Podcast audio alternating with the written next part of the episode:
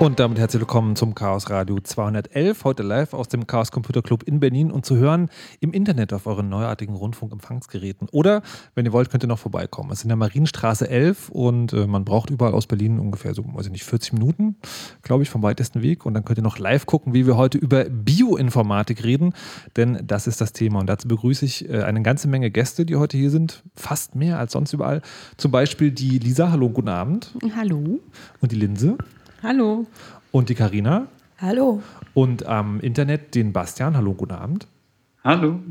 Und äh, das Publikum des Chaos Computer Clubs Berlin, das vielleicht mal ein bisschen äh, Lärm und Geräusch machen kann.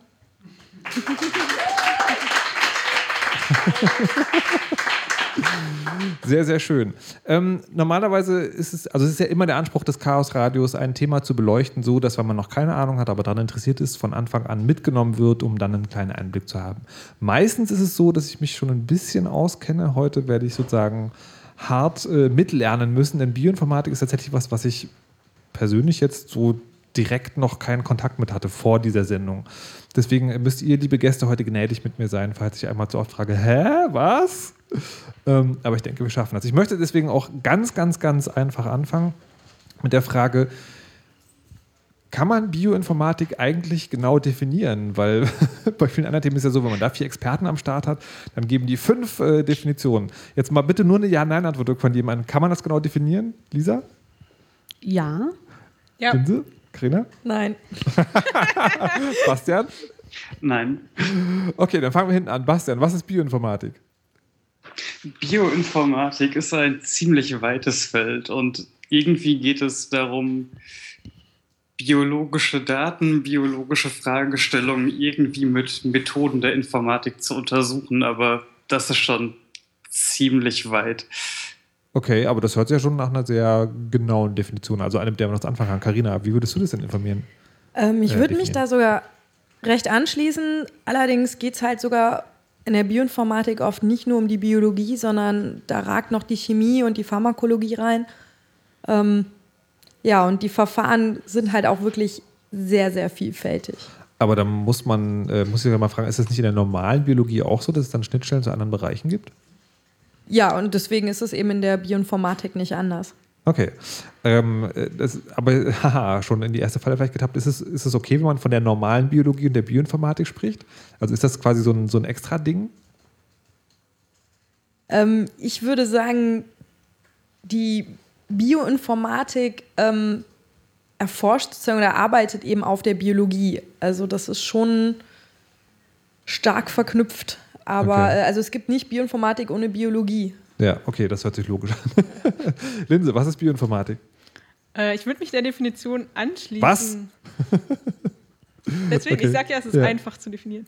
Okay. Aber es ist sehr abstrakt, die Definition. Und ich würde sagen, äh, gerade zu der Frage, die du eben gestellt hast, mhm. also es verschwimmt immer mehr und die Leute kommen auch von beiden Seiten zur Bioinformatik. Also können okay. von der Biologie herkommen oder der Informatikseite. Das ist tatsächlich sowas, was ich, mit, was ich auch gerade frage. Ist, äh, bei vielen anderen Themen ist ja so, also keine Ahnung, die man ganz sind Medien. Medien kann man halt ohne Digitalkrams überhaupt gar nicht mehr denken. Da sozusagen, also jetzt nochmal von einem extra Digitalteil der Informatik zu sprechen, wäre totaler Quatsch. Das ist also bei Biologie auch so, dass sozusagen, dass in der Wissenschaft das immer mehr dazu führt, natürlich, dass da auch Informatik überall eingesetzt wird. Also egal, ob man es extra so nennt oder nicht. Ich würde sagen, jetzt geht auf jeden Fall immer mehr in die Richtung, mhm. weil es halt auf der Genomanalyse heutzutage. Okay, aufbaut. weil da so viel passiert. Ja, genau. Lisa, deine Definition noch. Ich würde mich auch Bastian anschließen. ich habe auch gesagt, das ist ja. zu definieren. Die Definition ist sehr weit gefasst. Ja. Und damit, ich weiß nicht wie nützlich, aber man kann es auf jeden Fall recht Nütz, nützlich ist ein sehr schönes Stichwort in diesem Fall. Und jetzt haben wir diese abstrakte Definition, es ist halt irgendwie biologische Wissenschaft mit informatischen Methoden. Ähm, kannst du mir ein Beispiel nennen aus der Welt, das man als, als Normalsterblicher nicht Bioinformatik vielleicht gehört hat, wo man sagen kann, da hat Bioinformatik eine wesentliche Rolle gespielt? Lisa. Jüngeres Beispiel. Ist egal, eins, was man kennt. Jüngeres Beispiel, ähm, Untersuchung von Krankheitsausbrüchen, also EHEC, Grippe. Was war EHEC nochmal? EHEC war 2011 war das, glaube ich. Ja. Die Terrorgurken aus der Hölle. Terrorgurken. E. coli-Erreger. Ah, okay, okay, okay. Genau. Also bis dahin unbekannte E. coli-Erreger, ja. die recht ernst zu recht ernsthaften Krankheitsausbrüchen geführt haben. Und ähm, da ging es relativ fix damit, dass der schuldige Erreger sequenziert war und dann auch untersucht wurde, um herauszufinden, wie der zustande gekommen ist, was der für Antibiotikaresistenzen hat, solche Geschichten. Also Bioinformatik ist schon mal ein Genom auseinandernehmen. Fällt darunter, ja. Okay. Linse, hast du auch ein Beispiel? Ähm, mein Lieblingsbeispiel ähm, ist immer, ähm, die, wie das menschliche Genom sequenziert wurde. Also es haben ja ähm, die meisten schon mal gehört, dass es das Human Genome Project da gab. Und wenn man so ein Genom sequenziert, ähm, dann wird das mit Maschinen gemacht und diese Maschinen können aber nur sehr kurze Stücke lesen. Diese sogenannten Reads muss man dann irgendwie noch zusammenpuzzeln. Und das ist dann mhm. ein algorithmisches Problem, was wir lösen müssen. Okay, da, da wirft man einfach Informatik drauf und dann hat man einfach das ganze Genom irgendwann. Weil Sozusagen. Man, okay. Verkürzt gesagt, ja. ja, zum Detail kommen wir vielleicht noch. Karina? Ja, die beiden haben jetzt meine Lieblingsbeispiele geklaut. oh nein. nein. Deswegen komme ich mal aus einem etwas anderen Bereich, zum Beispiel ähm, Patente digitalisieren, auswerten, analysieren. Auch da äh, wird das genutzt von den Pharmafirmen. Explainify, also was, was bedeutet das genau? Ähm, also Patente haben ähm, zwei Zwecke. Zum einen ist es darum, geht es den äh, Pharmafirmen natürlich ihre Daten und ihre Forschungsergebnisse sozusagen eben sich zu sichern, aber auf der anderen Seite auch zu ähm, verschleiern. Mhm. Denn ähm, andere sollen ja nicht so genau rausbekommen, was sie denn da jetzt exakt benutzen von. Okay. Und ähm, diese ganzen Patentgeschichten mit Medikamenten, die man so kennt, dass es die eben erstmal nur von einem Hersteller gibt oder auch später äh, wirklich andere Stoffe wieder erforscht werden und so, damit man eben irgendwie das Gleiche bekämpft, statt was Ähnliches zu bauen oder so. Das hat, hängt alles damit zusammen. Und die Auswertung dieser Patente, um das wieder aufzuschlüsseln und sozusagen, dass die Pharmafirmen selbst wieder die Patente der anderen Firmen lesen können, auch das fällt in den Bereich der Bioinformatik. Ist das, ist das quasi das, was man im, ich sag mal jetzt mal, normalen Hacking Reverse Engineering nennt? Also, dass man quasi versucht, Programmcode zu entschlüsseln, indem man einfach die Signale auswertet, die aus einer Maschine rausfallen? Ja, so eine Art. Nur, dass es hier wirklich um Textanalyse geht. Wow. Abgefahren. Bastian, hast du auch noch ein Beispiel? Das gesamte Feld der personalisierten Medizin, also zum einen zu sagen, man kann herausfinden, ob man ein erhöhtes Krankheitsrisiko hat. Das beliebte Beispiel ist immer Brustkrebs. Also wenn Angelina Jolie sich irgendwie operieren lässt, bevor sie überhaupt einen Tumor hat, dann ist das irgendwie, weil Bioinformatiker das Risiko ausrechnen konnten. Oder eben auch andersrum zu sagen, wie gut können eigentlich Medikamente bei mir funktionieren aufgrund meines Genoms und welche Medikamente sollte ich verwenden. Jetzt, äh, jetzt hört sich, also bis auf diese Patentnummer, hört sich das alles an. Irgendwie Bioinformatik ist eigentlich Genomlesen. Ist das wirklich das Einzige, was Bioinformatik macht, oder ist das einfach das, wo sie die größte Rolle spielt? Also es ist schon ein großer Fokus der in den Bereich fällt. Mhm. Ähm, es gibt aber noch einiges rund um, sage ich mal, Data Management äh, oder Data Mining und Text Mining, was da auch mit reinspielt. Das sind aber wirklich eher Randgebiete. Okay, dann müssen wir was es, was es genauso auch noch gibt, ist viel Bilderkennung tatsächlich. Also die Biologen mögen es gerne im Labor unter Mikroskop Sachen anzuschauen und wenn man das im großen Maßstab betreibt, dann muss man natürlich auch die Bioinformatik dann bemühen, um automatisch die Bilder auszuwerten. Was, was kann, also was sind da, was ist der Erkenntnisgewinn, den die Bioinformatik da bringt? Also wie funktioniert das? Mache, mache ich quasi von einem kleinen fiesen Bakterium 50 Millionen Bilder und dann wird automatisch ausgewertet, welche Farbe das hat, oder?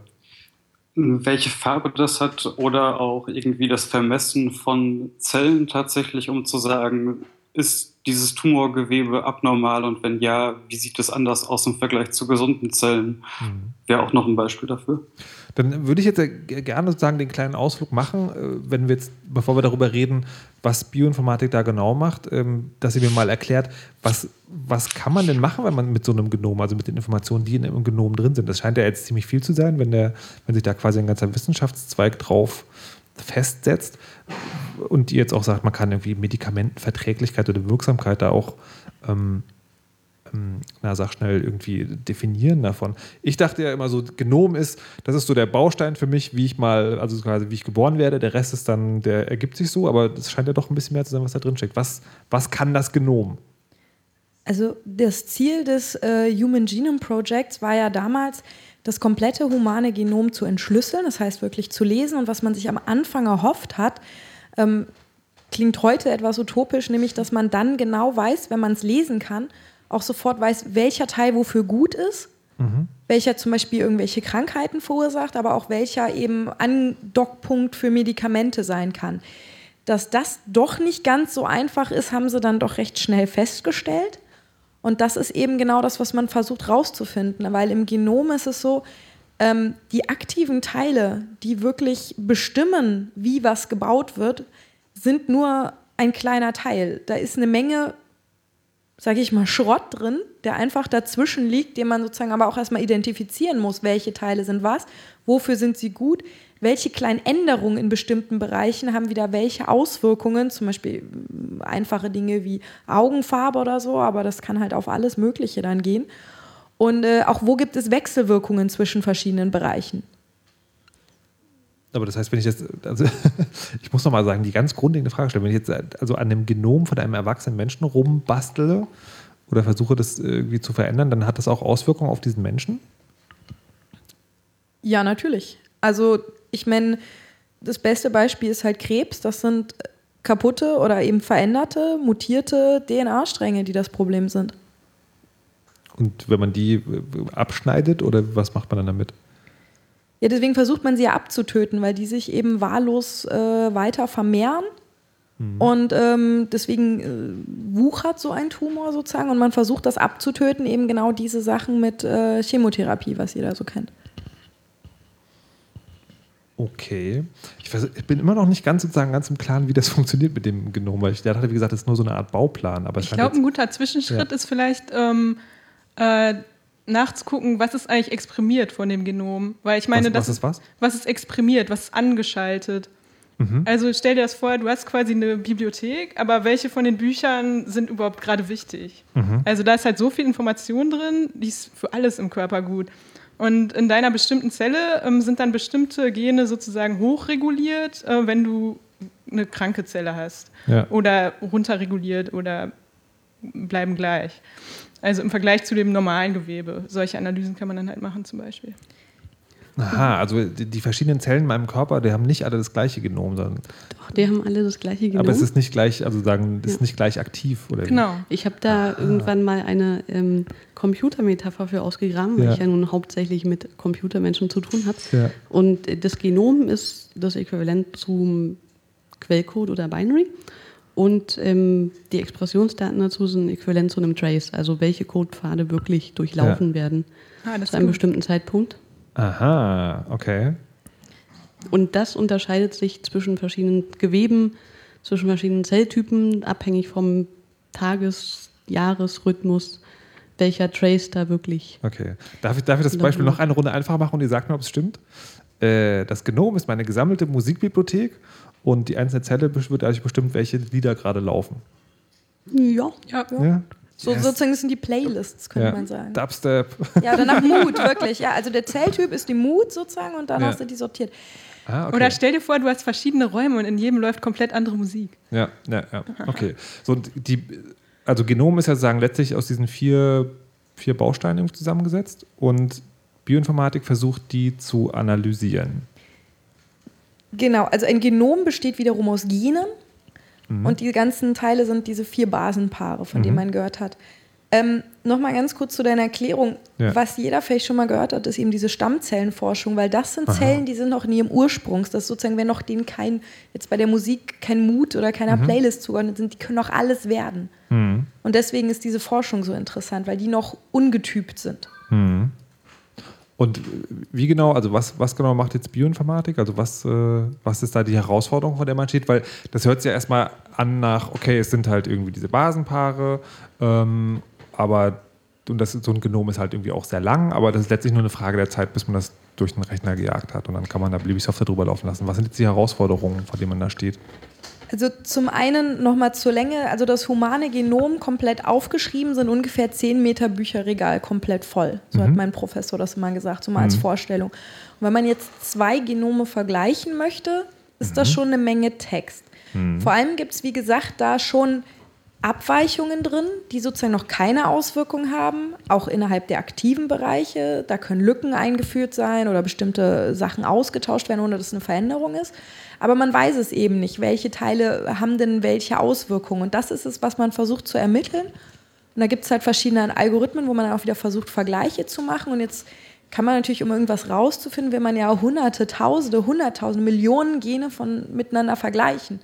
Und das ist einfach ähm, wie, wie, vergleicht man das jetzt? Also einfach nur, sage ich mal, ein String-Vergleich, wo man Buchstabe für Buchstabe durchguckt und sagt, ist unterschiedlich oder nicht, funktioniert halt schon nicht, weil da eben auch Lücken reinkommen können oder auch verschiedene Ersetzungen, also wenn sich was verändert hat, eine verschiedene Gewichtung haben. Also da gibt es, das ist so der elementare erste Schritt, da gibt es eine Menge Algorithmen, die sich eben damit beschäftigen, wie vergleicht man einfach diese wahnsinnig langen Strings miteinander, um eine Ähnlichkeit festzustellen und wie definiert man genau Ähnlichkeit. Mhm. Puh, das hört sich jetzt wiederum sehr, sehr langweilig an, dass ich sagen, also im Prinzip arbeite ich in einer riesigen Excel-Tabelle und versuche die möglichst, äh, die möglichst passenden Formen. Das klingt jetzt lustig, aber gerade Bioinformatiker, die eher aus der Biologie kommen, machen nicht selten tatsächlich ihre Analysen in. Okay, also es geht um diese Gene. Jetzt habe ich hier sagen, es gibt eine kleine Vorbereitungsliste zu dieser Sendung und da ist das schöne Wort Shotgun zu lesen. Was bedeutet das, wenn ich ein Genom sequenziere? Wozu brauche ich da eine Schrotflinte?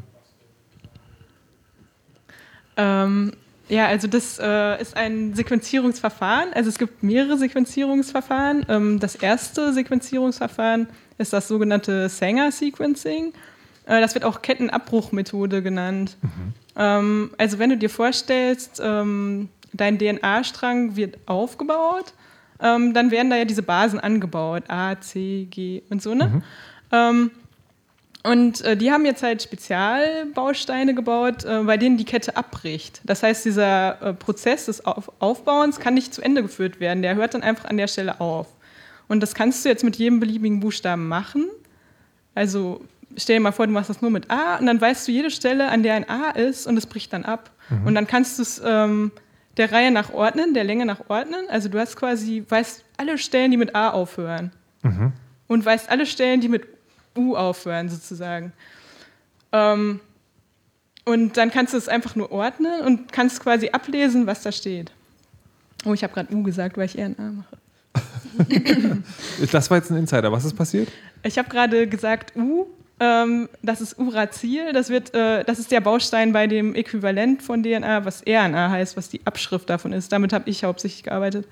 Äh, also ja. die aktive DNA, ähm, wenn die exprimiert wird, also wenn die in der Zelle ausgedrückt wird, wird die einmal abgeschrieben. Mhm. Und ähm, da ist der Baustein halt halt einen anderen Namen. Und das ist sozusagen innerhalb der Bioinformatik schon eine Fach, Fachrichtung, eine eigene. Genau. Okay. Wie, aber ich bin noch nicht bei der Shotgun, ne? Ah, die Shotgun, stimmt. also das ist das andere Sequenzierverfahren. Ähm, das hat, ähm, da gab es ja dieses Wettrennen ähm, zwischen dem Human Genome Project und dann dem Craig Venter.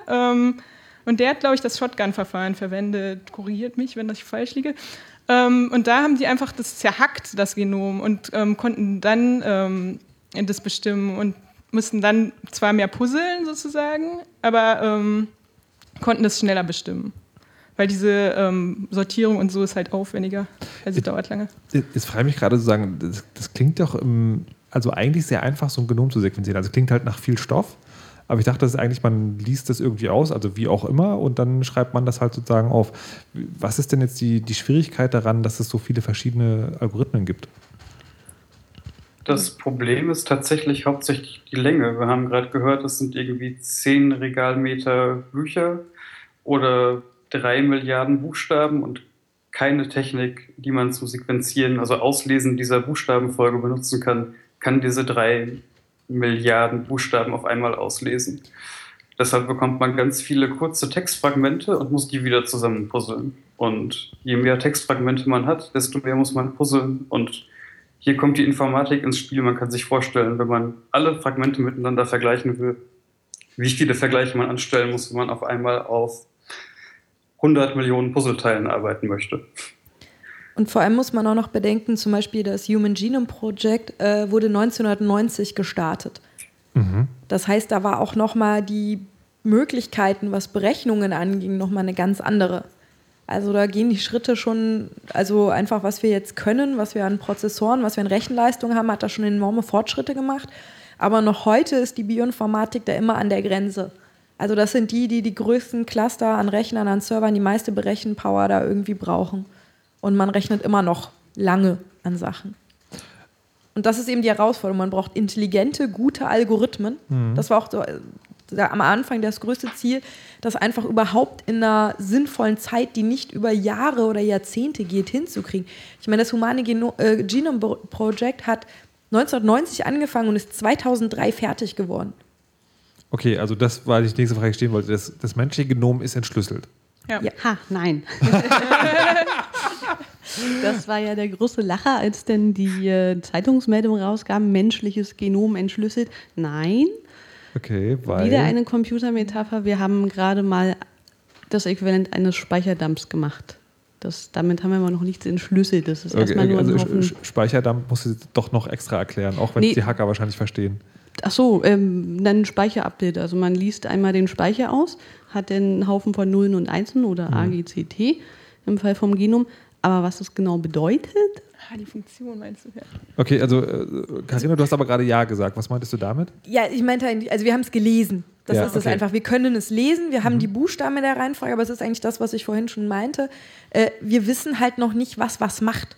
Und das ist eigentlich, was das Ziel des Human Genome Projects war, was aber eben nicht erreicht wurde, weil man dachte, wenn man es lesen kann, kann man es auch verstehen, aber das ist so ein bisschen wie, ich setze dich jetzt vor ein russisches Buch, ja, und dann kannst du die Buchstaben lernen und dann kannst du die Buchstaben lesen, aber du hast immer noch keine Ahnung, was da jetzt für ein Wort steht.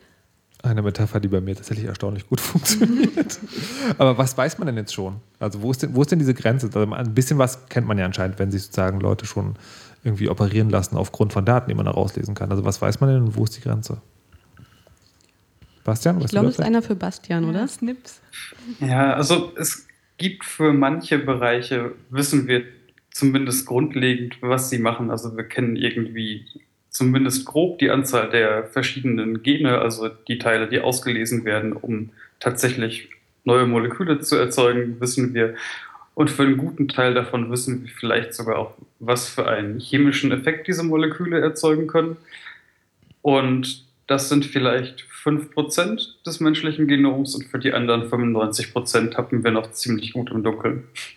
Aber ist es denn so, wenn, wenn du sagst 5%, ist es so, dass die Informationen, die man aus diesen 5% sind, dass die sicher sind oder dass es noch theoretisch möglich ist, dass sich Wechselwirkungen mit den restlichen 95% ergeben, wo dann doch nochmal was ganz anderes rauskommt? Natürlich gibt es diese Wechselwirkung auch noch. Das ist eins der Probleme, dass man eben, wir haben gerade schon gehört, dass eben je nachdem, in welchem Raum man ist und welche Musik man da gerade hört, das ist eben genau das Ding. Je nachdem, welche verschiedenen Songs gerade parallel laufen, kann sich irgendwie was ganz Neues daraus ergeben. Und wie diese verschiedenen Teile miteinander interagieren, ist zu einem guten Teil auch noch nicht wirklich bekannt. Und ähm, ich frage euch jetzt nochmal eine Reihe nach, fangen wir wieder an bei dir, Bastian. Was genau machst du denn in der Bioinformatik? Also quasi, wie ist denn, äh, ja, was ist deine Aufgabe oder dein Hobby oder dein Lieblingsthema? Also ich bin eigentlich von Natur aus Biologe und bin aus der Biologie nach meinem Studium jetzt für den Doktor, den ich gerade mache, in die Bioinformatik abgewandert, weil ich nicht mehr so richtig viel Lust hatte, im Labor zu stehen mit der Pipette in der Hand und fand es spannender, größere Datenmengen auszuwerten. Und ich in meinem alltäglichen Job, was ich tatsächlich mache, ist eben Genome zusammenzubauen. Keine menschlichen, sondern von anderen Tieren, Pflanzen, Pilzen, alles lustige Organismen, für die man noch nicht mal ein Genom kennt, sondern wo man tatsächlich bei Null anfangen muss. Warte mal, Genom zusammenbauen? Ist das so wie in diversen äh, Science-Fiction- oder nicht so Science-Fiction-Filmen? Ich mache das Augengenom einer Ratte in das Blütengenom einer Sonnenblume und dann erscheint die Augensonnenblume oder was genau machst du da? Nee, tatsächlich eher diese, weil man eben das Genom nicht als Ganzes auf einmal lesen kann, sondern nur in kurzen kleinen Stücken, hat man ganz viele kurze kleine Stücke von einem Genom, von einem Organismus, also von einem Tier. Und das möchte man komplett lesen, also muss man ganz viele kleine Worte zusammenstückeln, um dann auf die drei Millionen oder drei Milliarden Buchstaben an einem Stück zu kommen. Das ist auch schwieriger, als man denkt, weil es könnte ja solche Sachen geben wie Wiederholungen. Genau. Also er ist hauptberuflicher Puzzler. genau. Ich sitze tatsächlich den ganzen Tag vor meinem Rechner und versuche Puzzle zu lösen. Und genau wie wir gerade gehört haben, das ist auf der Rechnerseite immer noch tatsächlich etwas, wo man dann auch mal gerne zwei bis drei Wochen wartet, um rauszufinden, ob der Algorithmus jetzt irgendwie es geschafft hat, halbwegs vernünftig das Genom zusammenzustecken oder nicht. Und wa warum ist das spannender, als Dinge in Pipetten in kleine Petrischalen zu tun oder wo auch immer du rein pipettiert hast? Ähm, weil das kleine Dinge zusammen pipettieren zwar vielleicht handwerklich zumindest am Anfang noch ein bisschen spannend ist, aber danach intellektuell eigentlich ziemlich monoton, wenn man einmal verstanden hat, was man pipettiert. Aber das stelle stell ich mir jetzt beim, bei dem, was du machst, auch genauso vor, weil also da kommst dann, kommst, kannst du ein Ergebnis ablesen. Hier fällt aus dem Computer ein Ergebnis raus. Also was ist genau der Unterschied zwischen Biologie und Bioinformatik für dich? Für mich ist der Unterschied, dass man in diesem Fall, wenn man das Puzzle einmal zusammengesteckt hat, kann man auf einmal auf einer riesigen Datenmenge tatsächlich spannende Analysen machen, was erstmal nicht, also das Zusammenstückeln macht der Computer für einen und in der Zeit kann man schon wieder Datenmengen auswerten, während man, wenn man einem Labor steht und pipettieren muss, erstmal damit beschäftigt ist, zu pipettieren.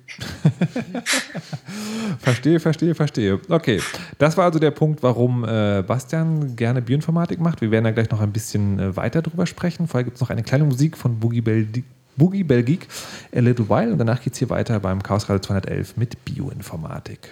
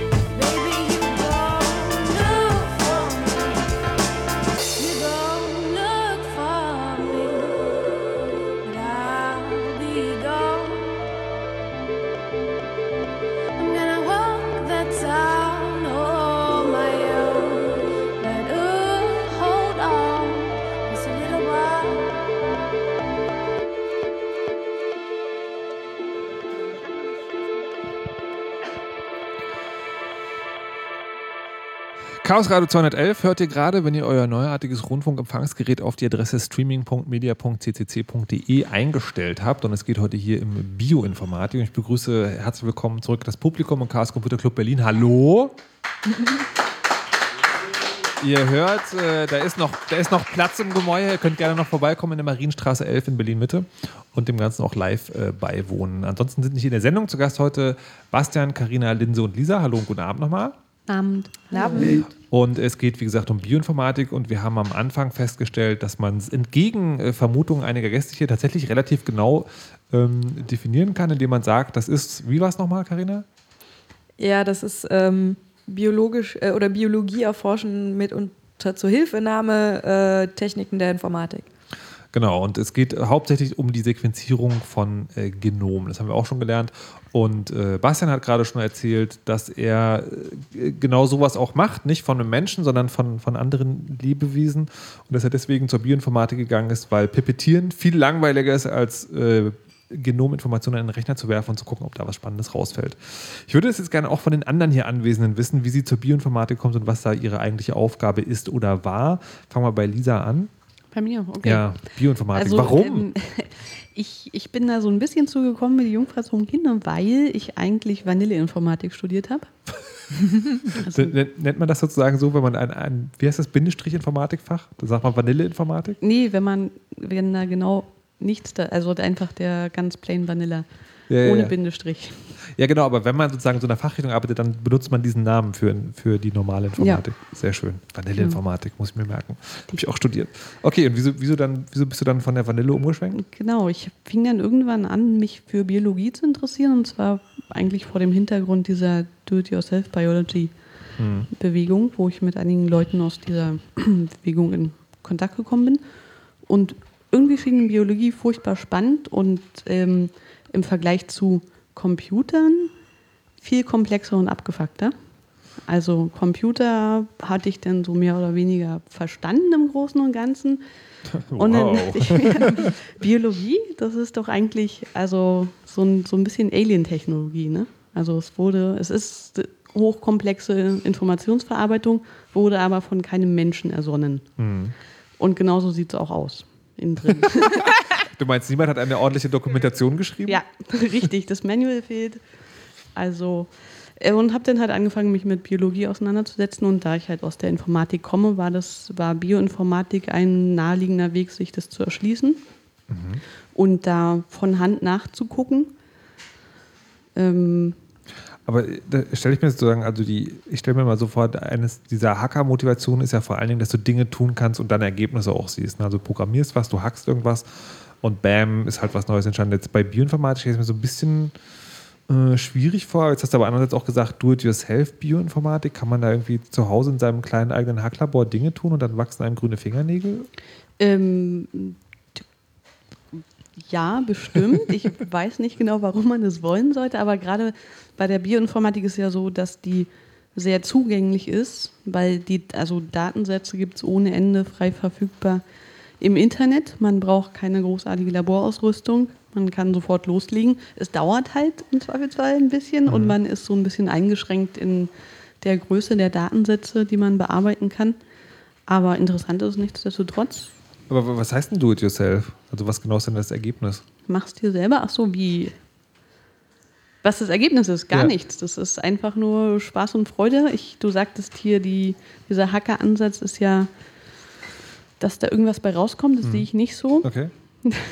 Das, das war, auch, war, auch, nur eine Vermutung. Ja, es reicht, wenn es interessant ist und man was gelernt hat.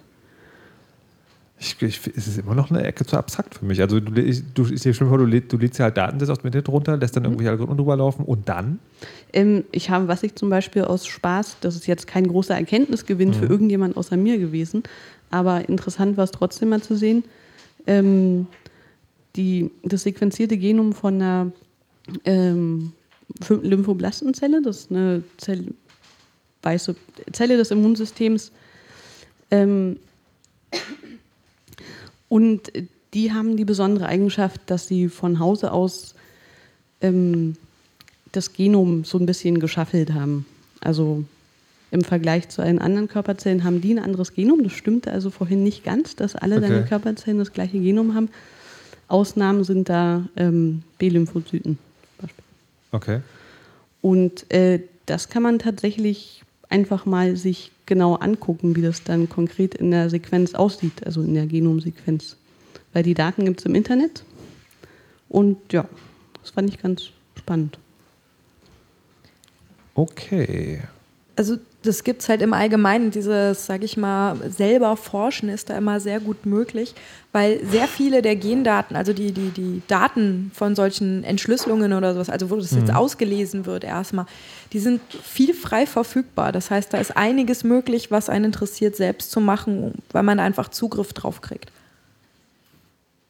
Also ja. irgendwelche Gensequenzen von zum Beispiel Grippeviren oder auch ähm, irgendwelchen kleinen Zell, äh, ja, Pflanzen, Viren, Hefe oder so, die liegen halt vor. Und dann kann man sich damit die runterladen und damit machen, was man möchte. Da drin suchen, gucken, wie sich die unterscheiden voneinander. Und es gibt da auch noch einen ganzen Haufen Dinge zu entdecken, die jetzt gerade erst in den letzten Jahren so rausgekommen sind.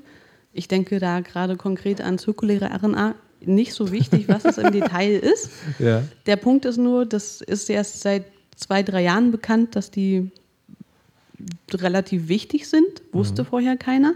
Und die Methoden, mit denen die gefunden wurden, sind eigentlich durchaus für so ein Heim, also so ein Gamer-PC wären sie zugänglich gewesen, wenn man denn die entsprechende Idee gehabt hätte und mal danach geguckt hätte.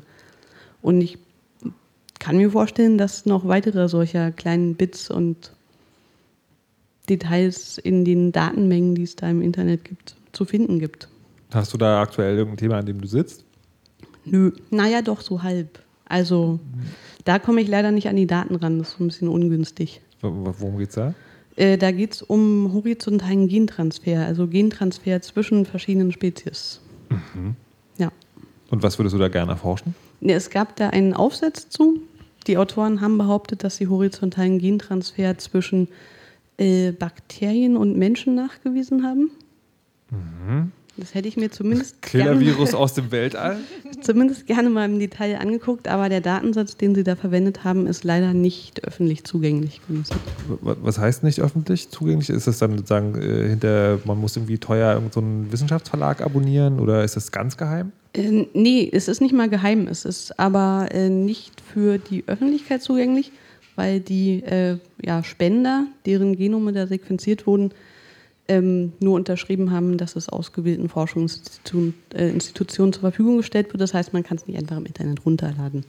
Ah, Genforschung und Datenschutz können wir vielleicht auch nochmal drüber mhm. sprechen, was das ist. Aber ich würde erstmal noch die Runde fertig machen wollen. Äh, Linse, wie, wie bist du zur Bioinformatik gekommen und was hast du da gemacht oder machst du da?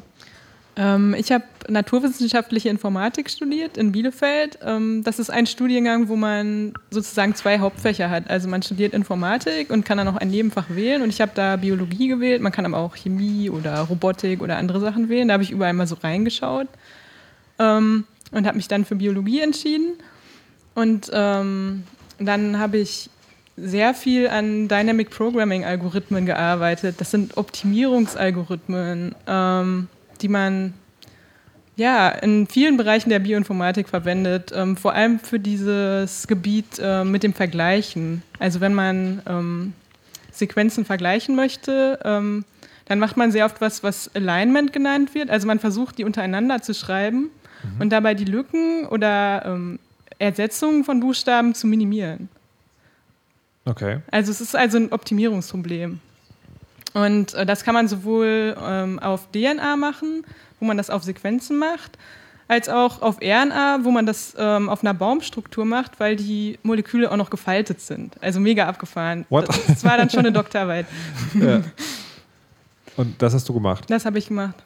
Ich versuche auch bei dir die Frage raus, hast du irgendwie so was Konkretes rausgefunden? Äh, ja, ich habe ähm, also ich habe äh, mit, diesem, mit diesem Vergleich zwischen den ähm, zwischen den Strukturen äh, der RNA-Moleküle kann man halt herausfinden, wie ähnlich äh, die Moleküle anhand der Struktur sind. Also nicht nur die Sequenz, sondern wirklich, wie ist die Form, was natürlich viel näher an der Funktion des Moleküls dran ist.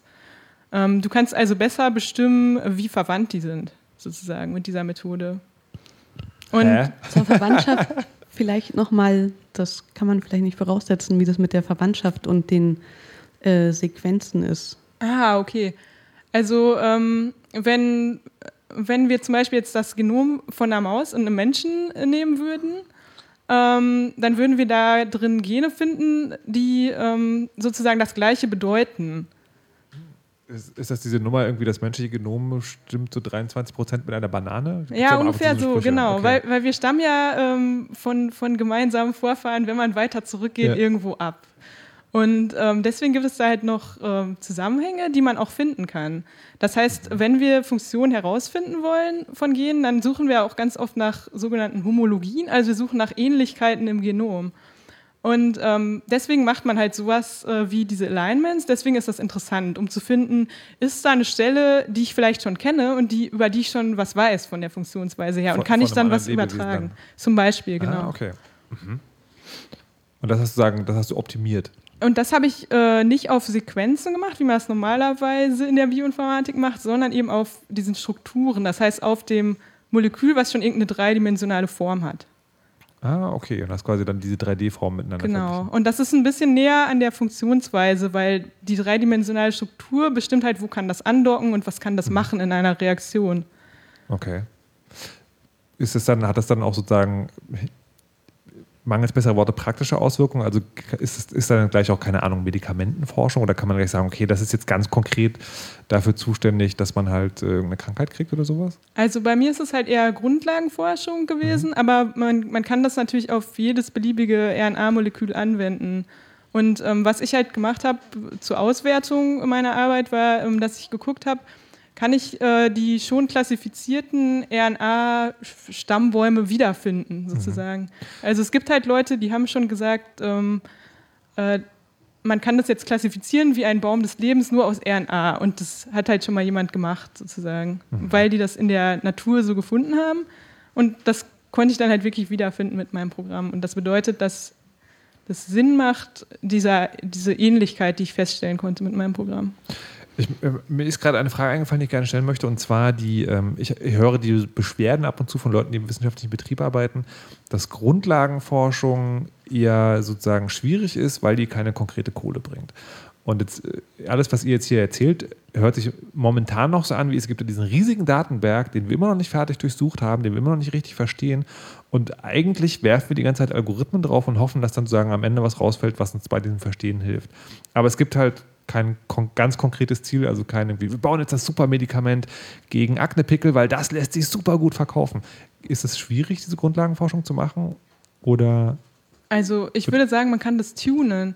Also es ist schon so, dass es Probleme gibt, ähm, wo man das jetzt anwenden könnte. Also zum Beispiel gibt es RNAs, die auch ähm, regulieren, was in der Zelle exprimiert wird. Das mhm. heißt, das ist natürlich total interessant, für, ähm, um herauszufinden, wie, wie kann ich Krebs bekämpfen oder solche mhm. Sachen. Ähm, und wenn man dann wirklich auf solche Sachen das anwenden würde, dann würde man natürlich viel bessere Forschungsgelder bekommen, ist klar. Aber in der Doktorarbeit war das noch ganz okay. Da ist man in der Graduate School, da gibt es ja. schon Geld. Okay. Also es ist natürlich wahr, ja. Okay. Carina, du hast äh, gerade, sahst du aus, als würdest du dazu etwas sagen wollen?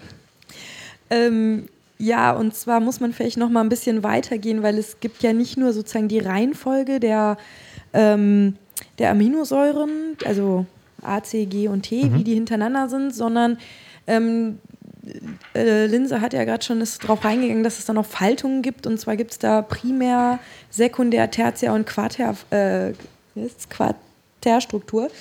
Ähm, das bedeutet, dass nämlich dieses, also wenn wir bei der DNA anfangen, dann wird daraus jetzt, da will ich vielleicht gar nicht so im Detail eingehen, erstmal RNA durch dieses Ableseverfahren und so, und dann ist da dieser Weg zum Protein. Und was dabei passiert, ist das Ganze, also dass teilweise Schnipsel rausgeschmissen werden, die eben nicht benötigt werden. Das passiert alles in der Zelle. Und am Schluss faltet sich das Ganze zum aktiven Molekül. Und diese Faltung ähm, ist nochmal ein sehr spannendes Ding, weil die Funktion eines, eines Gens sozusagen ist nicht nur definiert, oder die, des Proteins am Schluss ist nicht nur definiert in der äh, dieser, dieser Zeichenfolge des Gens, sondern auch, wie sich das faltet. Und das hängt davon ab, wie wirklich die Reihenfolge ist und ganz viele Randbedingungen. Und dann wird das so, ja, man kann sich das vorstellen, es sieht oft aus, wie wenn man Papier nimmt, zusammenknüllt und das sieht irgendwie wirr aus. Es gibt irgendwelche Taschen, es gibt irgendwelche Herausbuchtungen oder so. Und zum Beispiel in der, ähm, in der äh, Pharmakologie ist es halt so, also zum Beispiel Medikamente wirken so, die suchen sich halt genau diese Nischen und können da irgendwie andecken, andocken. Wenn aber nur irgendwo was ein bisschen anders gefaltet ist, passt das plötzlich nicht mehr. Und gerade dieses Falten ist nochmal ein Forschungspunkt, wo man versucht, können wir von der Struktur vorhersagen, also von der, von der, von der, ähm, von der äh, Sequenz, Sequenz, von den Buchstaben hintereinander, vorhersagen, also zu versuchen, vorherzusagen, wie sich das falten wird und wie das am Schluss genau aussehen wird, ist was, da wird super viel dran geforscht, ist aber fast unmöglich rauszukriegen, also weil da einfach so viele Wechselwirkungen sind, zwischen, vielleicht kennen die einen oder anderen das noch aus dem Chemieunterricht, da gibt es ja diese Van der Waals-Kräfte und was so auf Atomebene, Elektronenbindungen, die eingegangen werden und so, das spielt da alles rein. Es sind ja irgendwie sechs oder sieben Bindungsarten, die es gibt. Und das sind, die stehen alle in Wechselbeziehung zueinander und dazu auch noch, wie das umgeben ist von anderen Proteinen, in welchem Kontext das ist, was da noch drumrum ist. Alles beeinflusst das, dass es wirklich fast, ja, gefühlt wahllos ist wie so ein Stück Papier zerknüllen. Du kannst es ganz schwer vorhersagen, aber wenn du weißt, wie das gefaltet ist und wie das aussieht, kannst du dir überlegen, wie dein Medikament, was da wirken soll an dieser Stelle, wenn du weißt, das ist die Stelle, die ich brauche, aussehen muss, damit das daran docken kann. Und das ist was, das ist sogar gar nicht so weit weg. Äh, das ist schon ziemlich nah an der Anwendungsforschung. Also das machen auch die, die großen Firmen, versuchen das eher rauszugehen, um zu gucken, wie können wir unser Medikament designen. Denn früher war es so, dass die meisten Medikamente durch Zufall entdeckt wurden. Mhm. Also mein Lieblingsbeispiel ist äh, Viagra. Ähm, ich weiß nicht, ob alle die Geschichte kennen, aber Viagra war eigentlich eine Idee für ein Kreislaufmittel, beziehungsweise ein Herzmittel. Und das wurde Leuten gegeben, das war schon in der, in der Testphase am Menschen. Und dann hat man festgestellt, naja, das hilft, aber wir haben schon Medikamente, die sind besser, also uns so richtig helfen, naja, also geht, aber lohnt sich nicht, ist kein sinnvolles Medikament, mhm. stellen wir ein. Die Studie wurde abgebrochen und es hieß, gebt mal die restlichen Tabletten her. Und dann fing an, so einige rumzudrucksen, so, nee, mir helfen die total, ich will die unbedingt weiternehmen oder andere, oh, ich habe die verloren. Und also so viele, äh, dass die, die Wissenschaftler stutzig wurden und sagten mhm. so, jetzt rück doch mal raus. Das ist aber schon so lange her, da war man noch sehr, sehr prüde um dieses ja. Thema. Bis dann irgendeiner hat rumdruckste und sagte, ja, also seit ich diese Medikamente nehme, das im Bett und so, das funktioniert viel besser und kann ich die nicht weiter haben. Und dann haben die sich gesagt, okay, Moment, das müssen wir uns mal angucken. Haben das getestet, festgestellt, wow, da wirkt das, weil das sind nämlich die gleichen Rezeptoren, gibt es nämlich, wo, wo Viagra wirkt, gibt es an drei Stellen. Schwellkörper im Penis, im Herz und in den Augen. Mhm. Für den Informatiker kommt jetzt nämlich der schöne Witz. Eine Nebenwirkung dieser Tabletten kann sein, also was da passiert, ist ja, dass dieser Schwellkörper angeregt wird. Und wenn im Auge dieser Schwellkörper angeregt wird, dann sieht man bläulich. Was vielleicht die Farbe dieser Medikamente auch erklärt.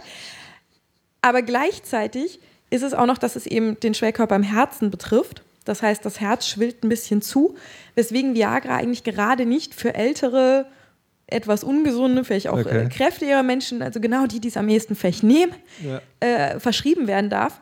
Und es kann halt zu Herzinfarkt führen und zu blauen Sehen. Und also bei uns war das direkt der Witz mit dem Blue Screen of Death. Hier. Also jeder Informatiker aus der Windows-Welt kennt das doch. Äh, oder jeder, der ein Windows hat, hat das bestimmt schon ein paar Mal gesehen. Ähm, ja, und das ist so, wie früher Medikamente gefunden wurden. Also so ist Penicillin gefunden wurde, so ist Aspirin gefunden worden. Aber wir können jetzt irgendwann nicht mehr auf diesen Zufall bauen. Also versucht man eben rauszufinden, gezielt, was ist denn da? Was kann ich damit machen? Also die, äh, nur zur Verständnisfrage nochmal. Also ich finde sozusagen raus, welcher Teil des Genoms mit der Krankheit zu tun hat. Versuche dann rauszufinden, wie dieser Teil des Genoms aussieht in dieser 3D-Form. Und dann versuche ich etwas zu bauen, was in diese 3D-Form quasi reinpasst. Und das ist dann das, das Medikament. Genau. Grob vereinfacht. Ganz, das ist eigentlich okay. genau das Verfahren, nur dass das eben jetzt trivial klingt, aber in Wirklichkeit da so, also dieses, dieses, ich versuche vorherzusagen, mhm. wie das ist, das halt total schwierig ist. Äh, vielleicht äh, Longshot, aber weil, weil ihr immer von Faltung spricht, es gab da so ein Projekt Folded at Home, hat das damit zu tun? Da ging es auch irgendwie um Moleküle. Ja, das ist genau das. Also ähm, Folded at Home war Proteinfaltung auf dem eigenen Rechner. So, also man kennt ja vielleicht noch dieses äh, SETI at Home. Wo man nach außerirdischen genau. Signalen gesucht hat. genau, SETI war, äh, man hat äh, also Funksignale, die von, einem, von einer großen äh, Schüssel aufgefangen wurde, wurden irgendwie analysiert auf, ob da irgendwie sinnvolle Signale drin stecken. Und Folded at Home macht dann jetzt genau was? Macht Proteinfaltung, ähm, aber auch in einem verteilten Rechensystem sozusagen, an dem du dann teilnimmst. Und mhm. ist sogar auch ein Wettbewerb, meine ich. Also wir haben das auf unserem Uni-Wohnheim-Server ähm, laufen lassen und haben da teilgenommen und waren da tatsächlich in irgendeiner Liste dann. Okay. Braucht man, also ist, ist das, äh, geht es nur um die verteilte Rechnung, Rechenzeit oder hat das auch schon damit zu tun, dass man, äh, was Lisa meinte, dass man halt sagen, do-it-yourself da Dinge tun kann? Also in, bei Folded at Home nicht so wirklich, da geht es nur um die Rechenzeit. Hm. Es gibt aber auch noch andere Projekte, wie zum Beispiel Eterna, da geht es um RNA, Sekundärstrukturen, wo der Benutzer nicht nur seine Rechenzeit zur Verfügung stellt, sondern wirklich aktiv anfängt, dieses ähm, Molekül zu falten, weil die Initiatoren sich, glaube ich, gedacht haben, dass man darauf, darüber auf interessante neue Lösungen kommt. Also vorgegeben ist eine bestimmte Sekundärstruktur und mhm. die Benutzer müssen rumklicken und raus, also Vorschläge ausprobieren, welche Primärstruktur, also Sequenz, ja. zu dieser Sekundärstruktur führen könnte. Es gibt auch noch ein anderes, da geht es um Docking, also eben wo, wie Moleküle, ob jetzt Medikament oder was, ineinander greifen können. Weil das eben der Mensch so ein gutes räumliches Sehen hat, das funktioniert halt viel besser oder Vorstellungskraft auch als alles, was der Rechner teilweise so richtig gut kann, das zu programmieren. Da gibt es nämlich auch so ein Spiel, so als Puzzle, sozusagen, wo man Level für Level durchkommt und sozusagen sagt, wie würde das am besten ineinander greifen. Da muss man versuchen, möglichst optimal wenig Frei äh, Leerräume oder irgendwas zu lassen. Und das nutzen die, um wieder Algorithmen zu optimieren und zu trainieren, um zu sagen, das ist das beste Ergebnis, was es gibt. Und da wurden auch tatsächlich schon Sachen mit gefunden, also Strukturen, die man sonst so nicht mit den normalen Vorhersagealgorithmen gefunden hatte. Also diesen Eterna-Menschen habe ich schon mal auf einer Konferenz gesehen und da hat er das vorgestellt, dass er so ein Beispiel hatte, was wirklich von der Community dann gefunden wurde. Okay, also die, ähm, es, es gibt sozusagen Grundlagenforschung, es gibt auch diese ganz konkrete Forschung. Und meine Frage vorhin zielt ja darauf ab, ähm, also wie gesagt, was wir von anderen Wissenschaftsbereichen gehört haben, dass, das, dass da die Grundlagenforschung vernachlässigt wird zu, also oder beziehungsweise nicht so gut finanziert wird, zugunsten der, wir finden hier das, ne, das tolle nächste Viagra zum Beispiel. Und da ist die Frage, sagen, ist das in der Bioinformatik auch schon ein Problem, dass halt gezielt nur noch nach solchen Dingen gesucht wird, oder ist die Grundlagenforschung da schon, hat ja noch einen guten Stand? Also gerade in den letzten Jahren gibt es das Problem, dass es im Pharmabereich eine Entwicklung gibt in die Richtung, dass man sucht einen Sekundärnutzen von Medikamenten. Das ist genau das, was bei Viagra durch Zufall gefunden wurde. Mhm. Es war eigentlich das Ziel, das eine zu tun. Ähm, hier ist die Idee, es gibt ein Medikament, das ist schon auf dem Markt, das hat einen Nutzen, das funktioniert auch und man sucht jetzt, wofür kann man es noch benutzen. Weil der Grund ist, man spart sich die ganze Forschung, man spart sich die Zulassungsverfahren, die Testverfahren, was natürlich mhm. sehr, sehr aufwendig und kostenintensiv ist, also geht es um Milliarden. Ähm, und kann einfach dieses Medikament für einen neuen Zweck, den man nur nachweisen muss, nochmal zulassen. Und das wird halt viel gemacht, weil damit kann man Geld machen, einfach, aber es wird halt nichts Neues erforscht. Und ein anderes Problem ist, dass auch die Sachen vor allem erforscht werden oder da neue Stoffe erforscht werden, wo viel Geld in den Krankheiten ist. Also Kreislauf, Herz, die Sachen, die Leute Jahre, Jahrzehnte lang nehmen, täglich Medikamente. Ähm, da wird Neues, sozusagen neue Medikamente versucht zu machen, weil dahinter ein Markt steht. Deswegen gab es schon vor ähm, einigen Jahren die Regelung, dass neue Medikamente nur zugelassen werden dürfen, wenn die wirklich eine Verbesserung im Gegensatz zu anderen Medikamenten darstellen. Mhm. Also es darf nicht einfach eine Alternative angeboten werden, wo man sagt, naja, die ist genauso gut wie das, was es schon auf dem Markt gibt, aber wir bringen halt noch was raus. Weil damit da nicht so viel Forschung reingeht oder eben die, ja. die Medikamente da nur entwickelt werden, ja. sondern stattdessen wirklich weiter geforscht wird an anderen Krankheiten, die nicht so lukrativ sind. Also das Beispiel Alzheimer oder so. Da ist es mhm. relativ schwer, Forschungsgelder zu kriegen, obwohl das viele beeinflusst, weil es einfach nicht so interessant ist wie Herzkreislauf, finanziell gesehen. Vielleicht kann Bastian sich dazu mal äußern, als der Einzige, der gerade wirklich im Wissenschaftsbetrieb arbeitet. ähm, na, ich denke, ja, natürlich ist es auch in der Bioinformatik ein Problem, dass, wenn man sagen kann, man kann damit Krebs heilen, dann kriegt man das Geld eher hinterhergeworfen, als wenn man sagt, ich forsche an dem Verbreitungsmuster von Schnecken und braucht dafür irgendwie Bioinformatik. Das kriegt eher nicht so viele Gelder im Vergleich. Andererseits muss man sagen, dass natürlich die Bioinformatik, wir haben als Arbeitsdefinition hier eine relativ weite Definition irgendwie am Anfang ja festgelegt. Mhm. Und natürlich die viele der Algorithmen und Methoden, die man irgendwie in dem pharmanahen Bereich verwendet, kann man genauso gut dann auch auf seine Schnecken zum Beispiel anwenden.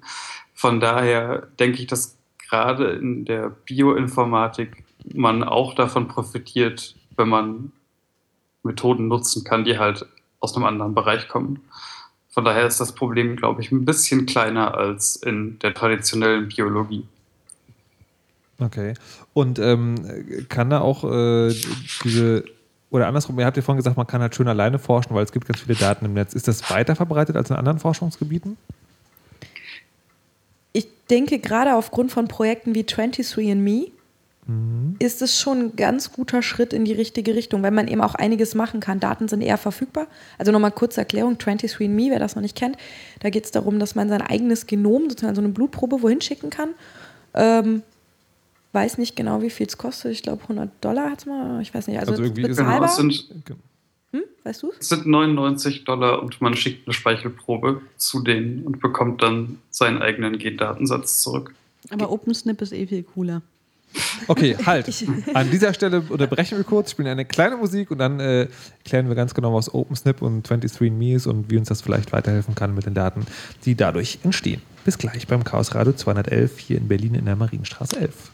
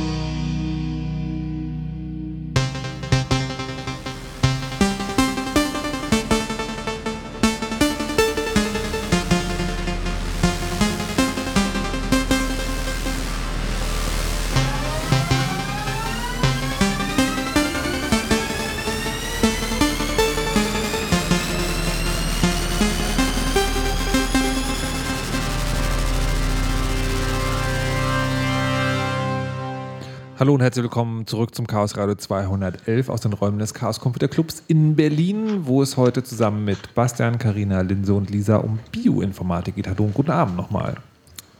Guten Abend. Hallo. Da fehlen noch zwei. Bastian, bist du noch da? Ja, ich bin noch da. Bastian nämlich äh, aufgrund hochmoderner Computertechnik zugeschaltet live aus dem Internet hier äh, in, das, in das Studio, sage ich schon, in, in, die Räume des Chaos Computer Clubs in Berlin, Marienstraße 11, falls ihr euch noch auf den Weg machen wollt und vorbeikommen möchtet.